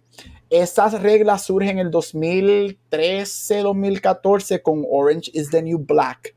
Cuando Orange is the New Black la tiran para comedia, pero si tú llegas a ver Orange is the New Black, todo el mundo sabe que eso era un drama. Y ahí es que crean esta regla de que si tú eres una hora, tú eres drama, tú eres media hora, tú eres comedia. Y ahí eso pasó mucho con Shameless. Shameless al principio, los primeros dos seasons fueron drama. Y después es movida a comedia, este, porque hacen una operación, pero Shameless los episodios son de una hora. Pero si tú has visto Shameless, Shameless es dark comedy, es como Barry. Yo siempre he dicho, Barry para mí no es una comedia, Barry para mí es un drama. Este, pero esas son las reglas, y hay muchas otras, pero esa es la regla primordial. Este, y hay programas que The Bear, The Bear sabe, y vamos a ser honestos, que en drama categories ellos nunca van a ganar, especialmente con shows como Succession, maybe el año que viene, pero nunca van a ganar. Porque tú dices, mira, me pusieron en, yo sé que yo no soy una comedia, pero yo no estoy rompiendo reglas porque estas son las reglas de ellos, de los 30 minutos, y ahí fue donde me pusieron, pues ahí me quedé. Right, ahí me quedo. Es igual que Ted Lazo. Si tú vienes a ver Ted Lazo, si es por regla, Ted Lazo cuando empieza, a Ted Lazo lo pusieron en drama porque son de una hora, pero ellos apelaron. Eso es una regla interesante, es una regla que yo siempre he dicho que para mí la deben eliminar y deben mirar el contenido del programa. Claro. Este, y ahí es donde sería más justo. Hay muchas otras reglas que también yo estoy bien en desacuerdo, especialmente en el área de actuación y lo que determina un supporting actor con un guest actor. Este, pero esas son las reglas que hay por el momento y esas son las que se siguen. Pero esa es la determinación porque cosas como The Bear, que si lo has visto, tiene momentos que tú te ríes, pero es un drama. O sea, es un drama. Este, y cosas, pero esa es la razón por la que eso sucede. Ok. So, Luis, si, te, si tuvieses el tiempo del mundo y tuvieses que comenzar a ver una de ellas, que sé que ya estás viendo The Bear, pero que no sea The Bear, ¿cuál de las dos verías? ¿Love and Death o Marvelous Miss Mira, yo, por alguna razón, Love and Death me encantó cuando vi el trailer, pero le he cogido cositas porque, pues, por lo que sé que era como que alguien mataba a alguien y pues como que no quiero estar tan gore. Una que tengo en mi lista para ver después que termine de ver Rebels y después que termine de ver The Bear y todo ese Revolu es Miss Mason. Eh, yo, yo, no, yo no lo doy cariño hace tiempo a mi Prime. Eso está en Prime, ¿verdad? Sí, Prime pues como que, como, pues me decir, ¿quién tú eres? Y va a tener que buscar mi password, que no me acuerdo, para, para buscar este, para poder entrar a Prime, pero eh, la quiero ver y también quiero ver Jack Ryan, que estamos hablando de ella ayer, pero Miss Mason me llama mucho la atención, más para conocer a la actriz, que vamos a ver más de ella ahora como Louis Lane, pero ustedes han hablado tan bien de esta serie que yo creo que esto hace como un sucesión para mí, que yo, voy a ir a verla gracias a ustedes y después voy a terminar con la cabeza volada de que me, de que me gustó. yo te diría Miss Mason, de Bear, la, he visto y lo que he visto me tiene tensión. Y no sé porque no he visto mucho, porque me tiene atención mal este show, como que Dios mío. Pero me, pero me gusta porque yo la, de para mí es como que bien sucia. Y digo sucia en el sentido no de que sea porquería o fea, pero es como que bien greedy, ¿tú me entiendes? Él está buscando chavos en todos Sí, está buscando chavos en todos lados, se quema, se, se corta y está encojonado. La, eh, eh, él, está jodiendo, estoy empezando la serie. Él está jodiendo con lo de Yes Chef y la, y la gente como que lo como que se lo relaja. Después yo imagino que a lo último todos le van a decir Yes Chef y ese hace como que el momento, ay, lindo de la serie. Pero a mí me ha gustado un montón y el, y el personaje que es como que secundario que la mencioné el nombre, pero no me acuerdo ahora mismo, que salía en Andor y también salió en No Hard ah, Feelings. Ah, Ebon Backrack, sí. Ese tipo para mí me encanta. Ese tipo, si yo lo veo en Gaico, yo, mira, ese es él. Como que ya... Richie, Richie. Si, si, si, él está yo ahí... Lo, yo lo amo. Y si no fuese porque Brett, este, Dios mío, ¿cuál es el nombre de él? Ay, este... Roy Kent. El flaco alto. No, Roy Kent. Si no fuera por Roy Kent, que oh, Roy Kent para mí va a ganar su tercero, la ganó por los primeros dos. Si no fuera porque Roy Kent está ahí, para mí, quien se merece ganar el Emmy. De soy bien honesto, yo, a mí, yo, a mí no me gustó con tres de Telazo, pero a mí me gustó Roy Kent mucho porque él siempre se la come, él es un sin stealer. Roy Kent se gana el supporting character. Support, si ellos, ellos van a competir en supporting, yo votaría por Ebon por el primer season, por Richie, porque para mí, y él tiene el episodio que tú no has llegado, bueno, tuviste el primer season ya, ¿verdad? Claro. No, no, no completo, este, Ah, no, no, no, eh, cuando pasa esto en el muslo, él quiere ese episodio y eso, para mí, eso es comedia full. Ahí, ahí, te digo, él se debe ganar, pero va a ser, él me encanta. Y Watcher, Vane, ¿tuviste el segundo season? Sí. El segundo, para mí, dicen, el segundo, season, la estrella del season es él. Para mí, la estrella del season es él. Desde que arranca, desde que arranca, él está en esta crisis. Y, y ustedes han visto ustedes han visto el show este, sé que ya, vamos a estar como 100 horas aquí, pero ustedes han visto el show este de que es como, como mira que te veo, no sé en qué se dice. Jury Duty. Jury Duty. Ay, yo, es, yo ese es uno de los míos, ese es uno de los míos en par de semanas y yo voy a llorar Dicen que está bien buena. Dicen que está bien buena. llorar tanto si ese show no entra. Porque ese show, ay Dios mío, qué show. Vean ese show si no lo han visto. ¿Dónde es eso? ¿Netflix? ¿Dónde está? Es Amazon también, te digo ahora. Sí, es que sale Vanetti, que hacía de Cyclops. El que sale James Marsden, James Marsden. Sí, James Marsden, el de, el de Westworld. Sí, el de estas muchachas, el de la serie que me la Dead, to, me. que me la Ay, Dead to me. Pues sale él. Es, Amazon, sí, es Amazon. Está en Amazon. Está en Amazon. Esta serie a mí me voló la cabeza. Ellos yo dudo que haya un segundo season porque es imposible hacer lo que ellos hicieron para este season. ¿Saben la premisa?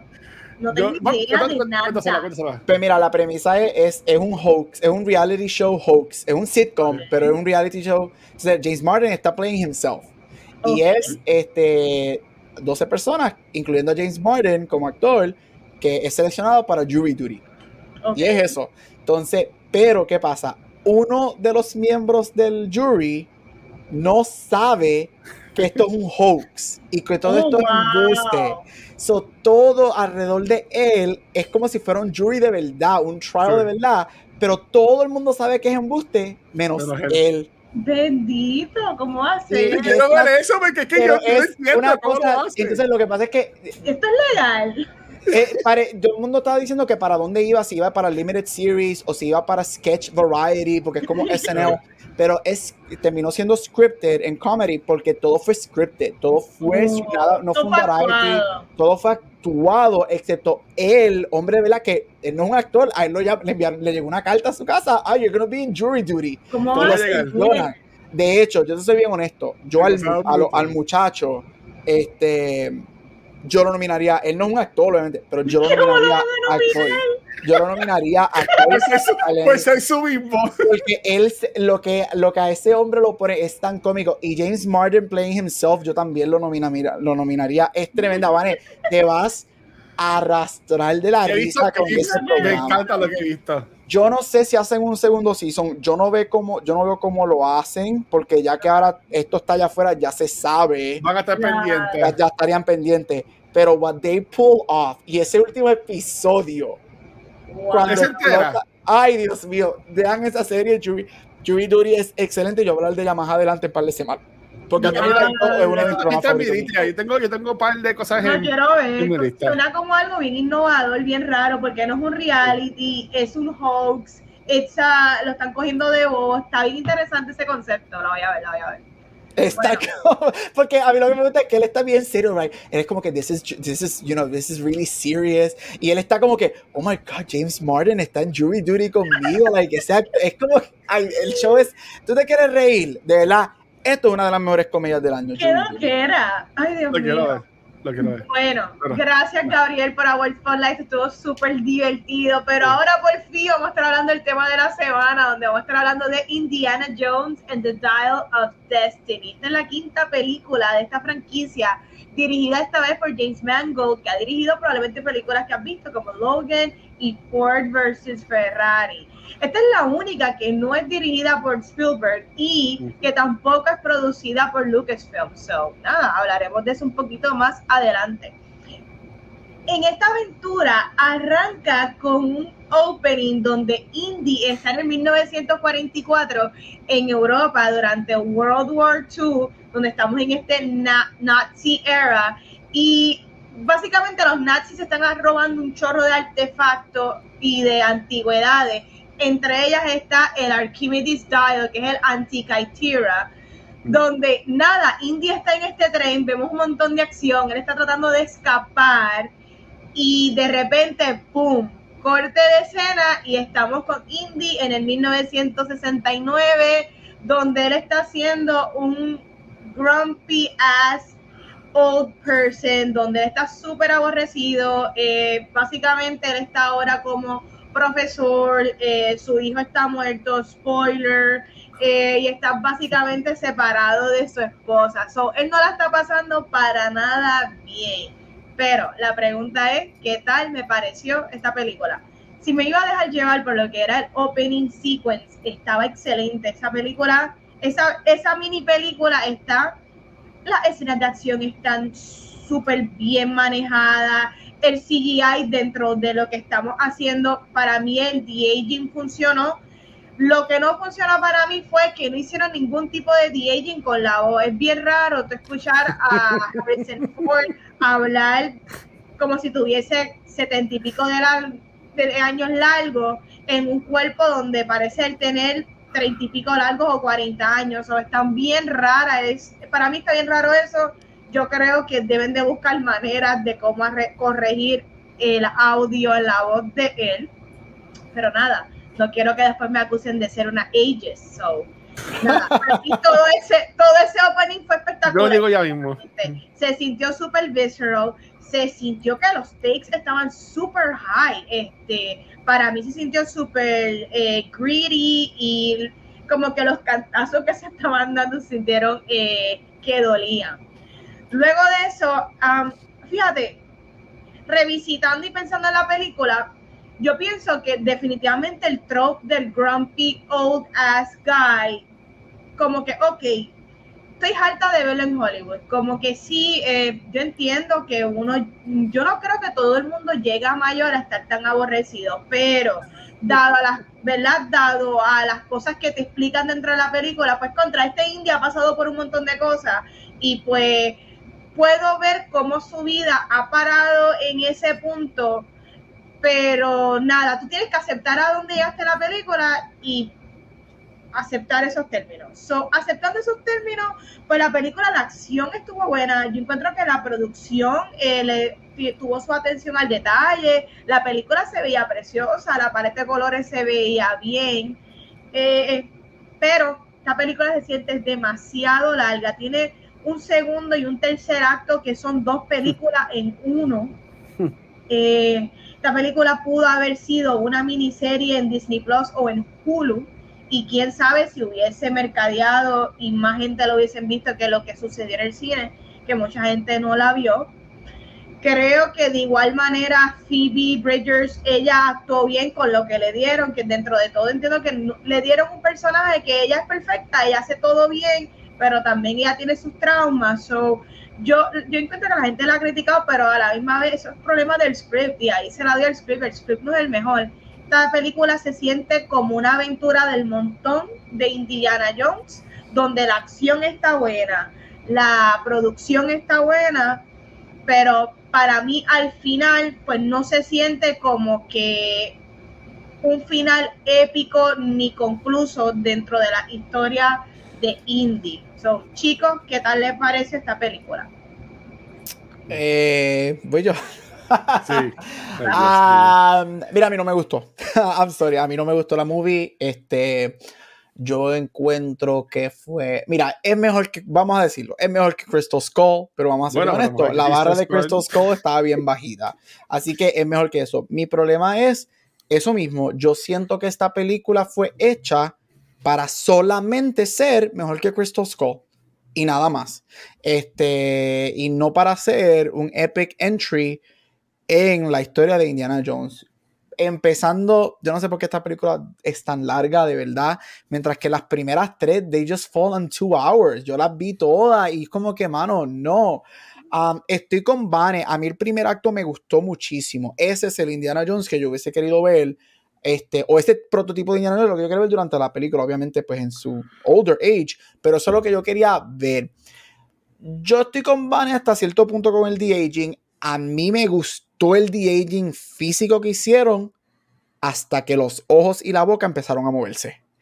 Porque había algo bien weird. El, Como la máscara de Mission Impossible. Cada vez que él hablaba y cada vez que él movía los ojos mirando para algún lado, se veía bien raro. Y estoy contigo, Vane. La voz, uff. Y también aparte de la voz, al final de esa escena en el puente, cuando caen en el río y salen del río y caminan por el puente, él está caminando como old Harrison Ford y no como young Harrison Ford. Mano, son los detalles. Este, yo no encuentro que la historia es nada wow, de verdad, honestamente. Yo soy bien honesto, por más que yo de Crystal Skull, por lo menos la historia de los aliens estaba cool. Esta historia yo no encontré que era nada especial. Ah, como dije, demasiado larga. Me gustó mucho Phoebe Waller Bridge. Este, yo creo que ella es, ella, she held her own. La película fue mucho más enfocada en ella de lo que yo esperaba. Es claramente un test para, asumo yo, una serie o una película para el personaje de ella. Hablaré ahorita en detalles, depende de las preguntas de Vane sobre eso y sobre lo que pienso del personaje en general, un poquito más específico de ella y del nene. Este, el mm, bigote. tengo, tengo opiniones You Will Never Be Kiji Kwan. Este. El tercer acto. mano, de verdad. A mí. Esta película es una de las películas más caras en la historia. Esta película costó 295 millones de dólares en hacer. Y esos son los efectos. ¿Qué? Ay, mira, no, de verdad, yo no pude. Bien decepcionado, no me gustó. Pero I will say this, las cosas que sí me gustaron are really good. Las cosas que yo encuentro buenas de la movie are really, really good. Pero el really, really good de las dos o tres cosas que me gustaron no son lo suficiente para mí para hacer la película buena. Ok, voy yo. Um, ah, yo voy a decir esto y este es el momento cancel watcher de la noche ya empezó. Este, en mi opinión personal, que es mía, ¿verdad? Yo siento que Indiana Jones es un personaje, un IP que está súper overhyped. Este, nosotros en Back to the Movies íbamos a hacer como que de todas las películas. Yo vi, vi Raiders, vi este, la segunda, que estuvo malísima, que es como una precuela. Este, no, no vi la tercera, la de este, The Last Crusade, pero sí me acuerdo un poquito. Pero este, pensando así de lo que me acuerdo y lo que vi de las primeras dos, estas películas ninguna son la gran cosa. Sí tienen momentos memorables. Pero para mí, ninguna película es la gran cosa. Y esto es lo mismo que pasa con The of Destiny. Eh, tras que estaba bien incómodo en la silla, porque esta película no voy a volverla a ver, no pagué por verla por segunda vez, como usualmente hago. Este, no, no lo hice porque no. Eh, y, y, tuvo tiempo de más porque tuvo feriado más el weekend, pero no lo hice. Este, el principio estuvo muy bueno, pero la película dura como 100 horas, o la primera hora está buena, las 98 horas de medio están malísimas y lo último de la película ahí me gustó. Sin embargo, eh, como dice Gabriel, eso que me gustó, si se han enfocado en eso, esta película está un cabroncísimo. Si se han enfocado en la historia, si nos quiere traer Indiana Jones, que es oh, enfogonado, que es lo mismo que vimos con Han Solo, lo mismo que vimos con Luke Skywalker, lo mismo que salió en Netflix con A Man Called Otto. Vete a ver a Man Called Otto. Eso es una historia de alguien aborrecido. O sea, ya yo estoy, ya, como dice Valentín, ya, ya estoy aborrecido de ver viejos aborrecidos. ¿Tú me entiendes? Y después preguntan, porque yo pienso que voy a morir joven. ¿Para qué? ¿Para ser un viejo aborrecido con 80 años? O bueno, aunque esta película, eh, eh, Jones no tiene 80 años, pero Harrison Ford tiene 80 años, Corillo. El tipo está ahí de ahora mismo Él se rompió el tobillo haciendo la escena del caballo en el tren y tuvieron que parar la filmación por cinco meses.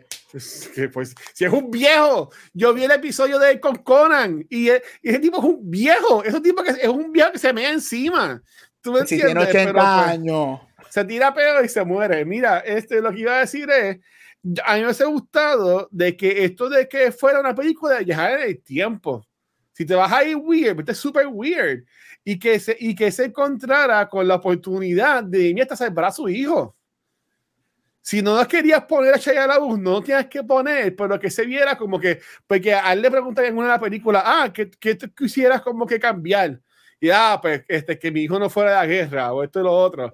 Pues una película de él viajando en el tiempo, descubriendo momentos importantes y que eh, tuviese la oportunidad de, de, salvar a su hijo y que después no lo hiciera, pues no chaval el, el time riff o lo que sea, para decir una película hasta mejor.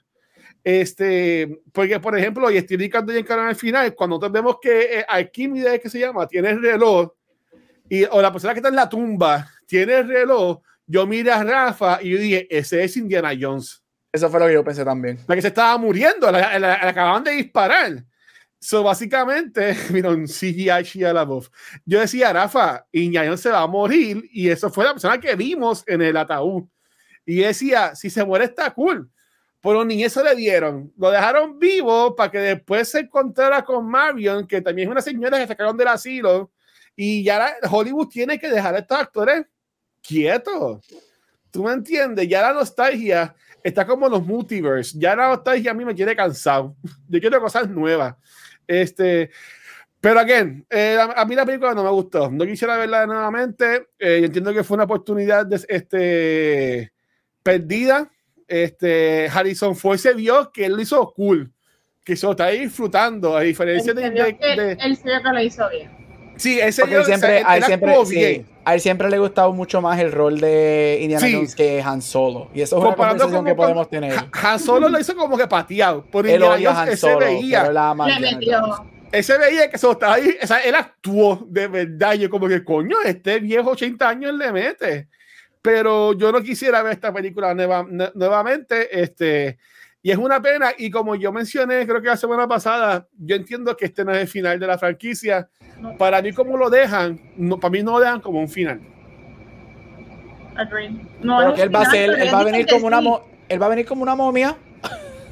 Será, porque es que no, no, sé qué van a hacer. Eh, una serie animada puede ser yo tiraría algo para Disney Plus. Esto es algo para Disney Plus. Acabo de conseguir los números exactos, más que para que tengamos eso en mente si es que vamos a hablar de box office. Esta película costó producirla 329 millones de dólares. Sin el marketing. más 100 millones adicionales por marketing. So, esta película costó en total 429 millones en su totalidad, lo que significa que esta película tiene que hacer entre 700 a 800 millones just to break even y sabemos que no lo va a hacer. y el salario de él upfront 25 millones y no importa lo que la película haga o no, unos 40 millones adicionales cuando la película salga del cine. Su salario total, un total de 65 millones solamente en el salario de él. ¿Qué? ¡Wow! yo me imagino que se, lo merece. la camilla. La realidad es que él se lo merece por su legado en el cine. Qué sé yo, whatever. Y, y él actúa en esta película. Él, él actúa en esta película. De hecho, él, todo lo que le tocó hacerle desde el de-aging hasta el viejo Grumpy y las escenas de acción, siendo viejo, lo hizo bien, como que él estaba actuando bien con su cara. Así hubiesen utilizado dobles, porque la realidad no puede hacer mucho de los movimientos. Lo que él hizo cuando lo hizo muy bien. Cuando él corría, que corría como que así siempre, yo siempre me estaba riendo cada vez que lo veía a correr, que corría como que así. ¿Y sabes qué fue qué es lo cómico? Que él hizo muchos de sus propios stunts. Por eso es que él se rompe el tobillo. Él estaba haciendo el stunt del caballo en el subway cuando el caballo está corriendo. Él está corriendo, él está en un subway en el caballo, él está haciendo esa escena. Ese es él en el caballo. Y yo no sé cómo se llama, el saddle, donde tú tienes los pies en, los cositos, en el saddle el pie de cuando el caballo estaba corriendo, el pie se le sale del saro y el, mm. tobillo le da un cantazo a uno de los pilares de acero del subway. Y ahí es que él se rompe el tobillo. Esos huesos, no, se recuperan así de fácil. Y él se rompe el tobillo y él, él no mm. pudo grabar por cinco meses. Durante esos cinco meses, pues grabaron otras escenas y whatever que él no salía que es bien poquito porque sale casi en cada frame de la película. Sí. Pero él se rompió el, él se rompió el tobillo haciendo la escena del caballo. La piel, el pie se le salió de momento y Paquiti en el, el caballo moviéndose le metió a uno de los pilares del subway en New York de acero y se esbarató el tobillo. Oh shit. ¿Tú, wow. tú sabes por qué yo pienso que esta película no es el final, porque está la, la, la serie de John Indiana Jones. Uy, malísimo. Y, y, y, esto fue un video que yo vi, whatever. Y en esa serie eh, es como que Indiana Jones contando, ¿verdad? Bien viejo ya él. Y en esa serie Indiana Jones está, le falta un ojo. Uh, yo decía, pues todavía no ha perdido el ojo, so le falta una aventura, ¿verdad? Pero esa historia tengo que chequear porque yo creo que yo, yo creo que Lucasfilm había no dicho que no es canon. Ah, qué mierda. Se tendría que ver. Bueno, pues continuando con mis preguntas, yo quería preguntarle a ustedes cuáles son sus películas de aventura favoritas, si se acuerdan de alguna acción de Top of Your Head, o si quieren buscar como que adventure movies, cuáles son las más que se han disfrutado. Yo tengo ya la mía, Gabriel. Que dale, dale tú lo que pienso. Pues mira, eh, yo, una que sé que yo este, pienso que es igual, entre comillas, estoy haciendo entre comillas a la gente que escucha el podcast, que es la mayoría, este, es las películas de National Treasure. Ok. A mí las películas de National Treasure me gustaron un montón. Y a mí Uncharted me gustó un poquito. no, me gustó mucho. no, me, no, me, gustó mucho, pero, pero pues es que yo, yo soy un Tom Holland apologista. Pues, Ay, este, pero son mi machito, déjalo tranquilo, bendito. Este, que no tiene casi labios. Pero mira, eh, a mí las películas de. Yo pienso así parecida a Indiana Jones. Enseguida pienso National Treasure. Son películas que estuvieron bien cool y también era como que buscando tesoros y toda la cosa, que en verdad a mí me gustó un montón. ¿Y tú, Gabriel? Este, mira, estas no necesariamente son de treasure, son adventure movies. Pero adventure movies, aventura. Este, atado con Indiana Jones, Shia LaBeouf, a mí me encanta The Peanut Butter Falcon. este, Esa película es Your Indie Adventure, Crouching Tiger, Hidden Dragon, es una de mis películas favoritas de aventuras también.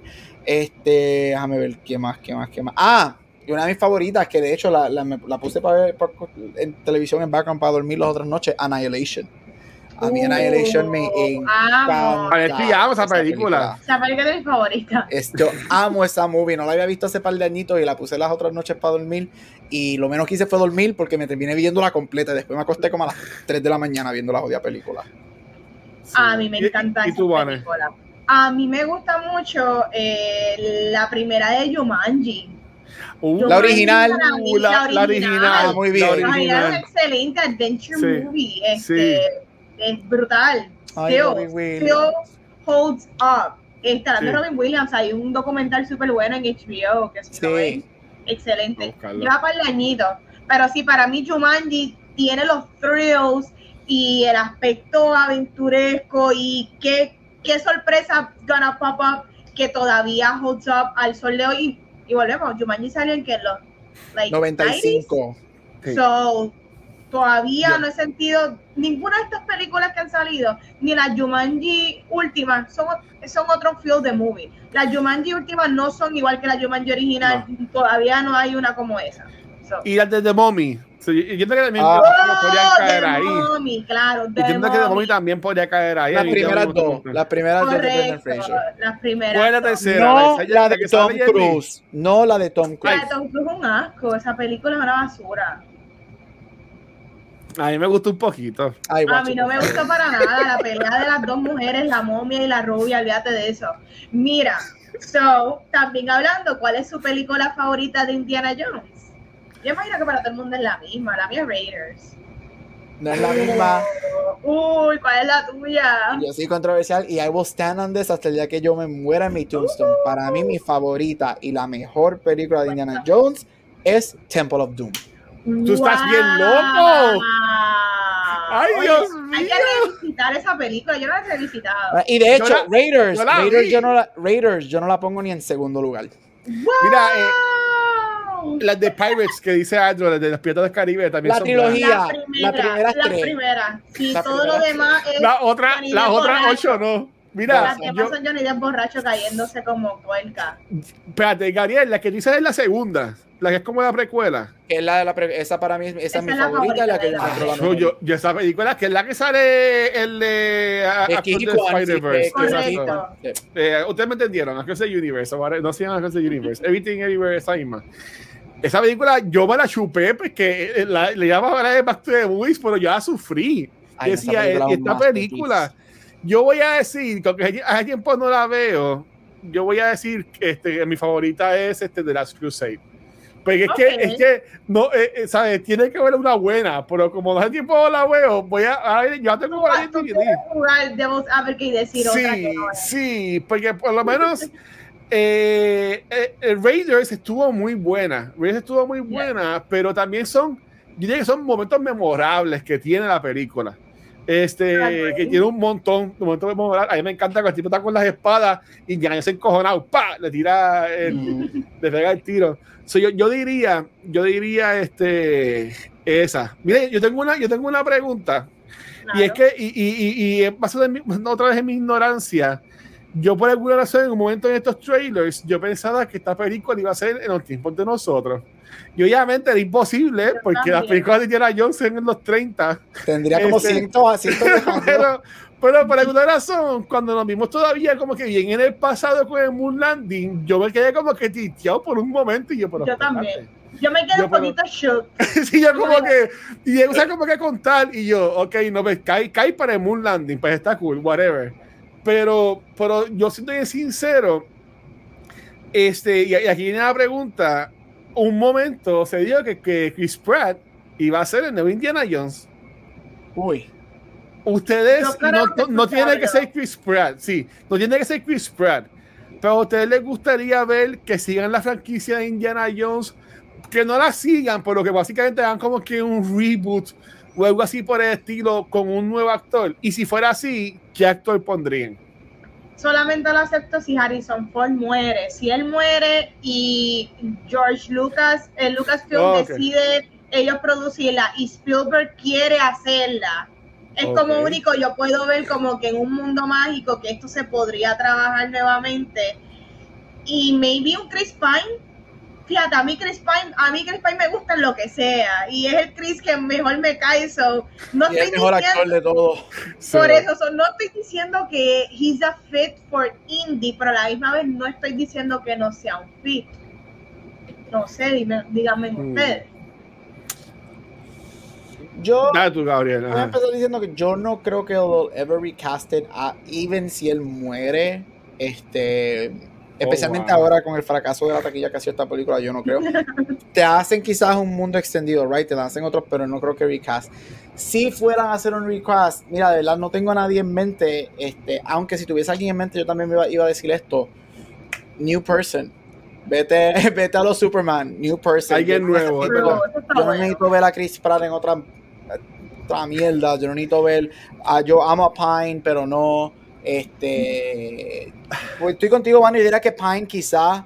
Este, obviamente los Marvel people van a decir, ay, Tom Holland es lindo y sexy, ya le hizo un charter, él puede ser Indiana Jones, por favor. Ay, no. Este... No, porque él es un profesor y, y, esa, y esa es la única razón por la cual yo no pondría a Chris Pratt, porque yo amo a Chris Pratt, pero yo no voy a Chris Pratt como un profesor de arqueología o algo así por el estilo, como que no me, no me cuadra. Ah, pues no tiene range, que aprenda a actuar. ustedes, ustedes son los peores. Sí, ustedes son los peores. Antes de ser actores y poder hacer otra cosa que no sean chistes. Dile más. En ha hecho películas serias. Star Lord, ok, estoy jodiendo. Pero la realidad es que aprendo a actuar entonces. Y hasta aquí este episodio de Cultura. No, yo, y ok, tengo una más y esta es tiraera, porque sé que a mí me encanta fastidiar a, estos directores. Eh, James Mangold es un buen director. A mí me encantó Logan. Yo amo, amo con A mayúscula y sin exclamaciones Ford v Ferrari. Y Walk the Line también me encanta. O sea, que tiene películas buenas.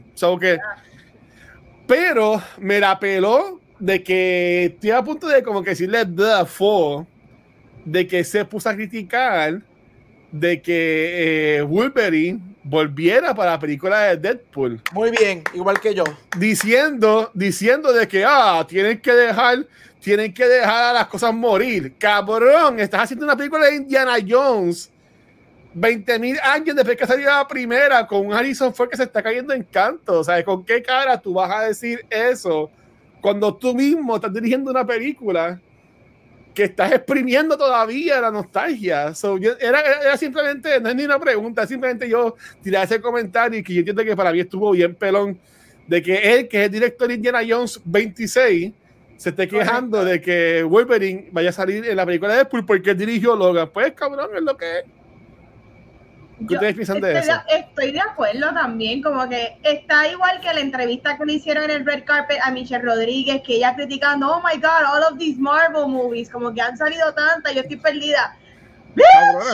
Han salido como en 500 películas de freaking Fast and the Furious. Sí. Yo creo que ustedes no están en ninguna posición de, de decir a quién están exprimiendo, cuántas películas salen, el género está, estamos cansados del género, porque ustedes son partícipes. Pero lo de Mangold yo lo veo más celosito, como para él, él hizo una película legendaria con Logan, que oye, se la doy, excelente. Y definitivamente, si nos vamos por arco del personaje, arco del personaje, Logan muere, definitivo. En las películas de Indie Indie no, no ha muerto. So, hace más sentido una continuación o un send-off a un personaje que no ha muerto versus Logan que tuvo una culminación el personaje y fue excelente. Nadie puede decir nada malo, nada malo de Logan. Pero en verdad después es un vacilón. Como que déjalo, déjalo hacer lo que le da la gana.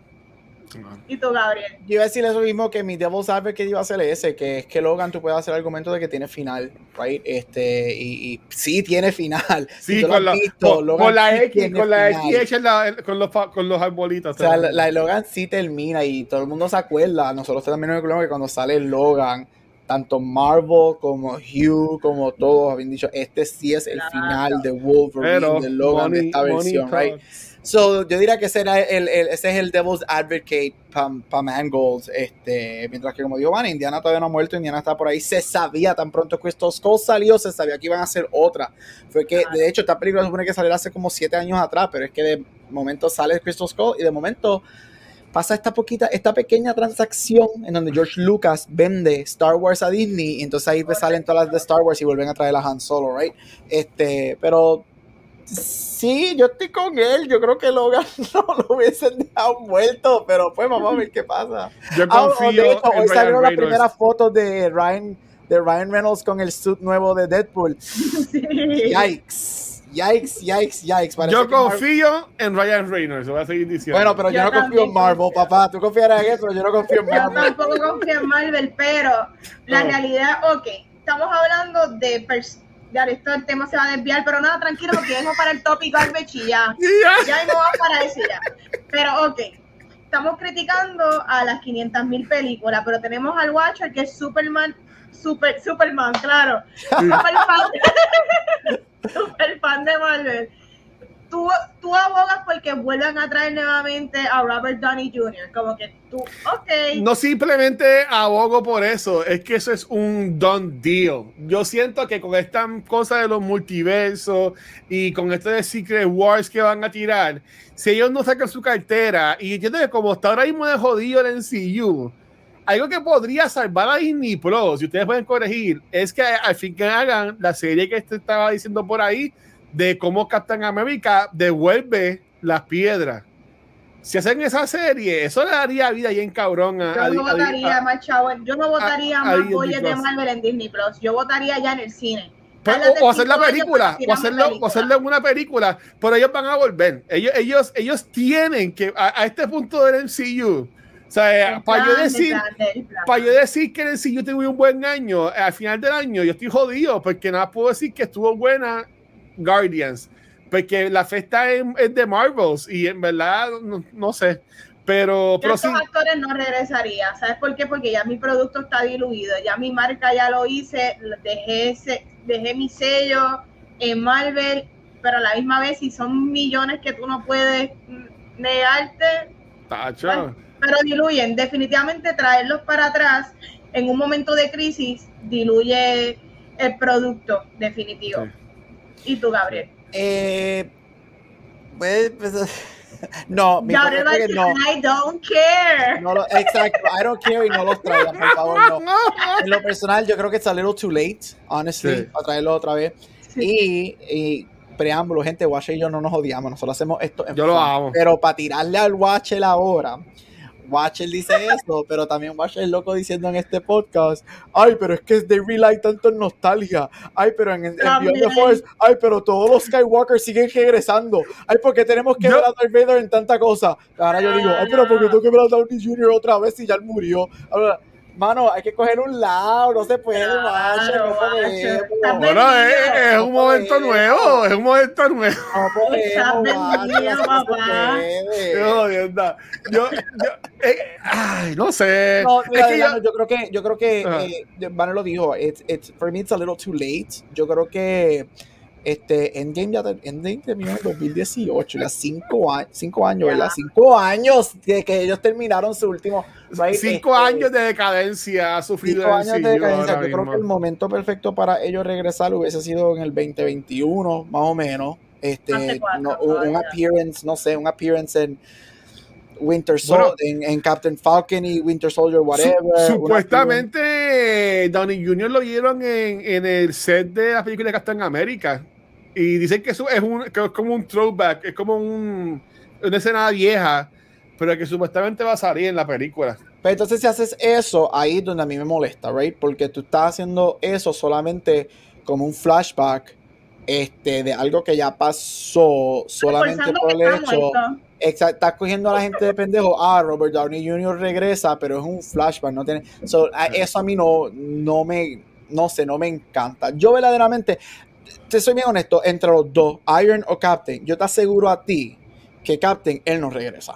Algo a mí me dice Chris Evans, él no regresa. Chris Evans está montando una carrera y está haciendo muchas cosas que me dicen a mí, él no va a regresar. Y si lo hace es 5 o 10 años down the road. Sin embargo, Downey Jr. de los dos es el que yo puedo ver regresando ya a final del año que viene o whatever. Porque Robert Downey Jr. sí que no ha tenido una muy una buena carrera desde que y, salió. Y Downey Jr. gasta muchos chavos donando cosas para salvar el planeta que manita, manita más chavos próximamente. Y él gasta muchos chavos en otras cosas que no podemos decir aquí también, pero bueno.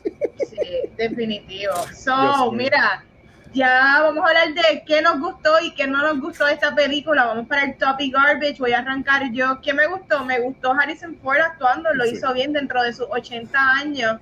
Él hizo lo mejor que pudo y me la creí. Sus escenas de acciones, como Gareth dijo, si la mayoría trató de hacer el mismo los stunts y lo mínimo que utilizaron fue doble, lo hicieron muy bien. Este, visualmente la película se veía espectacular, especialmente en los primeros dos actos, el, primer, el opening scene y la parte de todo eso del escape, me gustó de salir de, de aquello, era como que aquello era donde tenía, donde él tenía su oficinita con todas las cositas de la escondida. Esa era parte de la universidad. Sí. Sí. Esas escenas me gustaron un montón, las del tren, eso estuvo súper bien. Este, so, visualmente y las escenas de acciones para mí fueron súper creíbles. Eh, garbage. Antonio Bandera oh. Banderas es un garbage en esta película. Antonio Bandera, el personaje no aporta en nada. Pudo haber sido cualquier actor. Oye, y no estoy hateando, Antonio Banderas actuó bien, pero me pareció de estos cambios que, sin razón, me pareció Antonio Bandera quiere salir en la película de Indiana Jones. Of ah, pues course. Y salió ahí y no aportó a mucho. So, me pareció súper tirado ahí de la baqueta. Eh, ¿Qué otro garbage? Mano, el utilizar el chamaquito como el plot device me pareció súper estúpido. Horrible.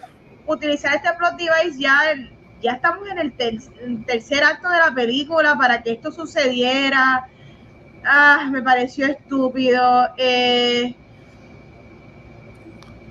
yo siento que a mí me encanta Ben Mendelsohn. Ben Mendelsohn es el villano, el, el nazi. Eh, Matt, Matt, ah, Matt Mikkelsen. Ben que está en, ah. en, la película la de Marvel. Oh my God. Sí, Invasion. A mí me gustó mucho él como actuó, pero se sintió súper caricaturesco, no él, pero que cada actor sale al final como que, hey, aquí estoy, eh, el anticaitero aquí. Me pareció bien estúpido ese cat and mouse chase. Se sintió como una carrera de esa manera y no. También no le hizo servicio a él como actor. Él es el excelente actor. Pudo haber sido otro tipo de villano, pudo haber sido otro tipo de, script. Para mí el garbage es el script de la movie que no decide qué quiere ser. Si quería hacer un, un homage a Indiana joven, si quería hacer la película del viejo Otto aborrecido o quería hacer la película donde estamos dándole el camino a una nueva indie este, que promete y pues siento que las tres cosas, la única successful fue la del Indiana Jones joven, dentro de las tres, cuatro películas que había aquí adentro, adentro corriendo. So, ese es mi topic garbage.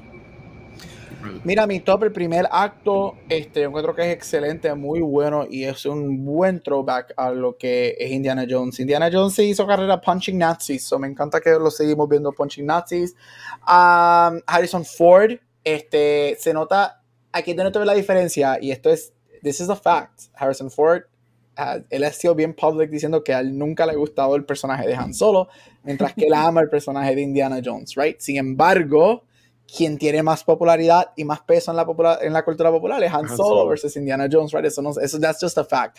Pero se nota que él ama este personaje. Eh, él, para mí, él hace tremendo trabajo. Su, su, su drunken old, you know, me encanta la escena cuando este Phoebe Waterbridge le pregunta si tú pudieras cambiar algo y, ahí es cuando nos enteramos lo que pasó con, con, con Mutt, este, Y entonces lo, lo, que sucede, este, él es muy bueno y ese el final, este, me gustó mucho que, que, que, la actuación de él es muy buena y se nota que él ama mucho este personaje. Me gustó Phoebe Waller-Bridge, no, yo me esperaba, mucha gente la estaba criticando, I liked her, este, en a mí ya me gusta, right? Esto es un rol diferente, nunca la habíamos visto, yo creo, en algo de acción heavy, este, I like her a lot, ella tremenda actriz, eh, right? Este, me hubiese gustado que originalmente ella supuestamente iba a tener writing credits en esta película, después no sé qué pasó. Me hubiese gustado verla mm. este, como una de los writers en esta movie, a ver, porque es algo que sí tiene, a mí ya me, me gusta muchísimo como actriz, pero ella me encanta como escritora. Y yo encuentro que ella quizás pudo haber aportado un poquito más, whatever. Este. Los cambios me gustaron de los dos personajes. I liked it. Me gustó obviamente Mary en el final. Mano, mucha gente criticando cómo ella se ve. They're both old people. Dejen el drama, por favor. También, también. stop judging women and their bodies, please? Este, eso, ya, eso es. Este, garbage. A mí no me gustó el tercer acto. Yo creo que el tercer acto es malísimo. No me gustaron esos efectos. el nene, Dios mío, qué personaje para mí, get on my fucking bigote. nerves. Yo odié, eso fue, eso. ¿Hay El bigote. marca? El- no, ok, está la versión original, está la marca original, que en este caso sería Kiji Kwan en Temple of Doom. Está la versión Great Value, pero entonces después tenemos la versión Shine y la versión Temu. Este nene es la versión Shine y la versión Temu de Kiji Kwan en Temple of Doom. Este, y aunque yo esté en. Estados Unidos, yo sí sé de Temu. Sé que eso ahora, ahora la Temu de la- Temu. yo sé de Temu. Este, él es la versión Temu y Shine de Kiji Kwan. Dios mío, qué personaje para, para Get on My Nerves. No me gustó para nada. Aparte de que la historia, cuando le dice, How did you meet the kid? Literalmente es lo mismo que Kiji Kwan, Indiana Jones en Temple of Doom. No, do something different. Este, el guion. Ah, top. Me gustó mucho como las eh, escenas de acción y la película está dirigida. Yo creo que James Mangold hace muy buen trabajo dirigiendo. Mm. Garbage Again, el guion. El guion es bien flojo, aparte del primer acto, que yo creo que para mí es lo mejor. Yo no soy amante del segundo. El segundo acto, Dios mío, eso nunca se acababa. Y por más que tú puedes decir que Crystal Skull es mala, por más que quizás tú tienes issues con Temple of Doom o con cualquiera, esta es la primera Indiana Jones que yo me sentí aburrido. Sí. Porque hasta en por más ridículo, es como que aliens, la bomba nuclear en la nevera, oh, cool, whatever. eh. Yo, ese segundo acto, Dios mío, yo estaba aburridísimo. Y a mí no me gustó para nada. Y para terminar, Van, estoy contigo y no es culpa de él. Tú traes a Antonio Banderas de regreso, uno de los mejores actores de su generación. A mí me gustó la película. y tú lo pones a hacer eso. Eso es uno de los, eso cuando tú abres el diccionario, waste of time, the iconic characters of movies, él va a estar allá arriba. Eso fue un waste of time. Él no hizo nada para que lo maten en dos segundos. No. Sorry, spoiler. Este, respeto. eso fue un waste of fucking time. Good for him. He cashed the check. Él está contento. Pero fue un waste of time que tú pongas Antonio Bandaras para eso. That was awful. Awful, awful, awful. De verdad, a mí no me gustó para nada. Para eso. Y no es que lo que él hace es malo, porque eso fue lo que No. le dieron para hacer. Pero eso es lo que tú le escribes a ese personaje, que ese personaje es súper cool en las previous movies. Y eso es lo que tú lo pones a hacer. No, mano, es de que no verdad. tiene sentido. Ve, Antonio, vas a salir aquí, te vamos a dar este rol. En verdad que vas a desarrollar más tu personaje, no haces nada. Nada. Nada, nada. y nada. muere. Ay, Ah, y uno que está en Lo between, tengo un pie en top y, este, eh, y con esto sí termino. Un pie en top y un, pie en, un pie en garbage. Madre, estoy contigo. Matt Milkinson. Él me encanta. Yo obviamente soy fanático de Hannibal. Este, esa serie Uf. se merecía otro Uf. season y necesitaba, se Uf. merecía un final de verdad.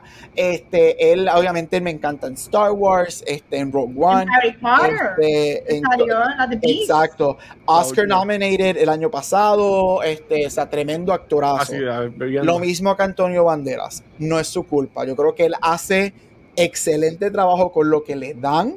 Pero si tú tienes a Matt Milkinson, que como tal es. Él tiene una cara, you know, scary. O sea, porque él no es your typical, él no es your typical handsome man. Él es este rol rough, scary, whatever. Y tú lo pones a hacer un nazi. Y eso es lo que tú le das para hacer. Teniéndolo como un nazi. Mano, you could have made, a- podías hacer muchísimo con él. So, top en lo que él hace con lo que le dan para hacer garbage en lo que le dieron y le escribieron para hacer. Claro. Yo, yo diría que a mí más, yo pensaba después del cantazo, del mamellazo que ese tipo se da al principio de la película, cuando se salía ahí, yo pensaba que iba a tener como una máscara o algo en la cara. Exacto, ni una cicatriz tiene después de ese cantazo. Exacto, o sea, eso, eso yo ponía como un garbage, so, ahí estoy con ustedes. Yo me, imaginaba, yo me lo imaginaba como el malo de Guardian, se quitaba la piel y está todo Sí, así, como otras películas de Indiana Jones, como dio mínimo, películas. loco. Sí. Pero nada, mira, top. El trailer de esta película. Como ellos cogieron y unieron a Sympathy for the Devil con, el- con la música de Indiana Jones, con este Team Song, eh, fue algo majestuoso.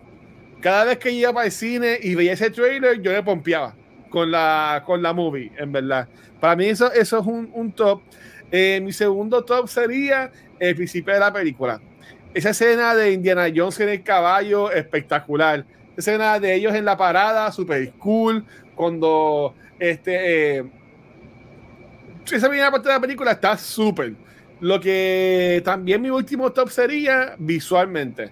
La persona que llegó con la fotografía, con las cámaras y las tomas, es un caballo. Porque esta película dura 100 horas, pero visualmente es hermosa. Sí. Cada Hay vez uno tomas... uno de día lo se ve bien. Sí, cuando, cuando me despertaba a dormir por 5 horas, ah, ya no se acabó la película, ya, pero qué lindo se ve, ¿sabes? Como que en verdad está bien bonito. La, la, la película visualmente bien bonita. Este. Garbage. Este. yo odié o, o, odié este como como mencioné como trataban la historia, que ustedes el writing, como ustedes mencionan, para mí eso, eso, es un mega, mega garbage. Ya hablé sobre la cara de Max Mikkelsen, que también es otro garbage, pero para mí el garbage más grande de esta película es como ellos desperdiciaron a mi macho Holbrook. Yo amo a, a, a mi chamaco de Narcos, este, se llama Boyd o Hoyt este, a Boyd Holbrook. Este, él salió en una de mis películas favoritas del año pasado, que yo la vi en, en Finals, que se llama Vengeance, que estuvo muy buena. Y salió en Sandman también, ¿verdad? Este, pero en esta película, él era un top eh, fue, bien genérico, fue, bien genérico, bien genérico. horrible. A él lo desperdiciaron a la muchacha del principio de la película, que es la gente de CIA. Me encantaba ella y decía, ah, ella, ella se va a unir con Indiana Jones y, lo va a ayudar en la mataron. Y, y yo miraba a Rafa, cada vez que miraba a Rafa, yo, ¿qué carajo está pasando aquí? Y Rafa, como que, pues, no sé. Este, pero, mano, yo entiendo que el writing de esta película estuvo bien malo. Este, y a mí no me sorprendería que, que no sé si esto está, no, antes que no, que no está con Lucasfilm. No. Pero, pero de, de, de, estar con Lucasfilm, eso es para votar ya a Kathleen Kennedy, ¿sabes? ¿Qué otro, qué otro clavo en el ataúd necesitas para demostrarle que esa mujer no, no sirve con Lucasfilm? Pero nada, ese, ese es mi top. Ay, el bigote del nene. Ya, ya, ya, que estaba tan cerca de la pantalla viendo la película, llegan de, de pasarle la máquina. eso, eso éramos nosotros a los 13 años cuando nos salieron los primeros pelitos en el bigote y no lo y no, no, y no lo y no nos los afectamos diciendo, ah, soy un hombre ahora. Y estábamos en noveno grado con unos oh, Horrible. Cabrón, bigote de mierda. Ay, bendito. Mira, recomendamos la película. Para el cine no. Es Disney Plus. Es Disney Plus. Disney Plus. Estoy de acuerdo. Y la ves a tu paso y te das pausa y comes y regresa y vete a hacer algo. ¿Estas películas hacen dinero cuando están en streaming service? No, por eso es que están eliminando, por eso es que eliminan, so de la manera que tú haces dinero, de la manera que tú miras las métricas, es si cuando sale una película, tus suscriptores suben. Eso es lo único, esa es la única oh. métrica porque tú no porque tú no pagas, o sea, tú tienes una suscripción, o tú no pagas adicional por ver una película, right? Este, por ejemplo, este Netflix siempre tira que cuando Stranger Things sale, Stranger Things le hace dinero, porque eh, vuelven a subir suscriptores y después se quitan y todo se revoluciona. Son necesariamente no, por eso es que los streaming services están eliminando de que Disney últimamente, la última semana, ha eliminado como 10 cosas. Creo que sacaron Artemis Fowl y un montón de cosas. Las eliminaron por una película de McKenna Grace que nunca tuve la oportunidad de verla, mano. Eh, esa película estuvo como un mes nada más. Como menos, creo que estuvo como La tenía en mi lista. Yo le había dado clic para ponerla en my list, ya la quitaron. la quitaron. Este, y es porque cuando tú la quitas, pues le puedes dar, la puedes poner como un tax write-off. Este, son no, no, no, no sé mucho de las métricas, pero una de las métricas es eso, es que cuando tú tiras algo, pues subscriptores suben, ahí hace chavo, pero no, no, normalmente. Es muy raro, ¿verdad? Esa eh, la plataforma del streaming, cómo hacer dinero. Yo me, yo me imagino que también licensing, como que yo hice esto original series para mí, si tú quieres esta serie allá, págame. ¿Qué es lo que está pasando con HBO ahora? Que yo no puedo creer que yo vivo en un mundo en el que HBO, o mejor dicho, Warner Brothers, está rentándole sus propiedades a Netflix. Ya sabemos, ¿ustedes se acuerdan en los 90 cuando HBO era como 30 pesos adicionales por cable TV? Y pagabas como 60 pesos por un pay-per-view event y whatever. Cuando había prestigio. Y es como que, y ahora, what the hell? Y es por eso, es para utilizar esas métricas, right? Este, rentan a ver si sube los suscriptores en Netflix, que por attachment puede ser que te suba los suscriptores en HBO si la gente quiere ver más, más prestigious TV. Este, pero en esas estamos, gente. HBO, que es sinónimo con prestigio, vendiendo, o sea, renting, porque es básicamente renting, porque no las están vendiendo, sus propiedades a Netflix. Ellos van a terminar subiendo esas suscripciones. Y yo no va a terminar pagando más de lo que pagábamos. Ya yo pago más por eso que lo que pago, por cable. Entre todos mis streaming services, yo pago. No, ahora mismo yo creo que yo estoy pagando lo mismo que yo pago por cable. Yo lo más que pagué por cable eran como 150 pesos, al, eran como 100 pesos al mes. Y era porque tenía el paquete más caro para poder coger BBC America para poder ver Doctor Who. Oh, wow. Y, y, eso yo siempre lo cogía, siempre, siempre lo cogía cuando iba a salir la serie. Ah, pasé el upgrade. Y después lo tumbaba otra vez para más bajitos para tener ESPN y whatever, pero, ya. yo, pago lo mismo por streaming y gracias a Dios que yo no pago por HBO, bueno, por Max, porque está incluido en TNT. Si no, si yo pagase adicional por eso, entonces sí pagaría más por streaming services que por cable. Wow. está, está, bien mal, Corio. Está bien mal. ¿Se acuerdan cuando era la alternativa cable? Eh, los streaming services se supone, se supone que eran los Airbnb a los hoteles. Ahora los Airbnb están igual de caros que los hoteles y los streaming services igual de caros que el cable. Está caro. Pues nada, este episodio está casi igual de algo que la película. Este, pero estuvo, pero estuvo bueno, en verdad que con, con, temas tema brutales. Este, Uh, voy a correr en Disney Plus. Si le da la gana verla, pues véanla antes que se muera Harrison Ford. Este, pues mira, para, para irnos, y Dios cuide a Harrison Ford, bendito. Es que está en la serie esta de Apple TV Plus, que es bien buena. Shrinking. Shrinking. Vamos a ver si se dice, una nominación dice, a dice, que, dice que es lo mejor que ha hecho. Pero nada, vale para irnos ya, ¿dónde te pueden conseguir, mi amor? Ahí te consiguen en Instagram y Facebook como Vanesti, dame like, pero siempre, siempre, siempre envíame los besitos. Por ahí vengo con unas aventuras bien interesantes en las próximas semanas, o pendiente a mis redes. Pues ese blogger, nice. ¿Y a ti, Gabriel? Mira, ahí me puedes conseguir en todos social media como Gabucho Graham y paréntesis, Betty la Fea regresa. Eso es. No lo mencionamos al principio. Vamos a hablar de Betty la Fea. Vamos a hablar de Betty la Fea aquí en Cultura. De hecho, Betty regresa, baby. Dios mío, qué horrible. Mira, este, ¿cómo se llama el, el, amigo de Betty de los espejuelos? Este. Ay, este. Que termina con la rubia. O, o estuvo con la rubia un este, tiempo. Calaba así bien. Ay, fíjate, él, que de espejuelito y, y, de las vías. Nada, por a mí. A mí con las vías, como el chavaco ese, pueden conseguir como el Watcher en cualquier red social, eh, incluyendo Threads, que está súper cool. Este, pero escucha secuencial nos consiguen en cualquier proveedor de podcast. Nicolás, se llamaba Nicolás. Nicolás, Nicolás. Gracias, gracias, mi amor. Este, cualquier proveedor de podcast y gracias, como siempre, a Spotify for Podcasters por auspiciar este y todos nuestros programas. Nos puedes conseguir cualquier red social como Facebook, Instagram y Twitter. Y también, pues, tres ahora. Este, nuestro canal de YouTube, por donde único nos pueden ver en vivo es acá en Twitch donde esta semana, ayer grabamos el episodio de regreso al fin de Back to the Movies con Luna, que se unió al, grupo, que estuvo muy bueno. Eh, hablando sobre Mission Impossible, el episodio 141 de Back to the Movies. Y hoy grabamos el episodio 262, Corillo. De, ay, gracias, Andro, de, de cultura, hablando sobre Indiana Jones and the Dawn of Destiny. Es verdad que Gracias, gente, por todo el apoyo siempre. Este, la semana que viene venimos con Beyond the Force eh, y con Nupti y con demás podcasts, pero hoy ya nos vamos a dormir. Así que, Vane, sí. despídete de esto, por favor. Corillo, hasta aquí otro episodio de Cultura Secuencial. Nos vemos la semana que viene, donde el Watcher dijo que vamos a estar hablando de la película Joyride y si viste que es lo otro, The Bear Season 2, también vamos a hablar de lo que vimos. So, Corillo, bye. Bye. Llegamos, mi gente. Gracias. Yes, chef. Yes, chef. Eso es lo que hay. Bye.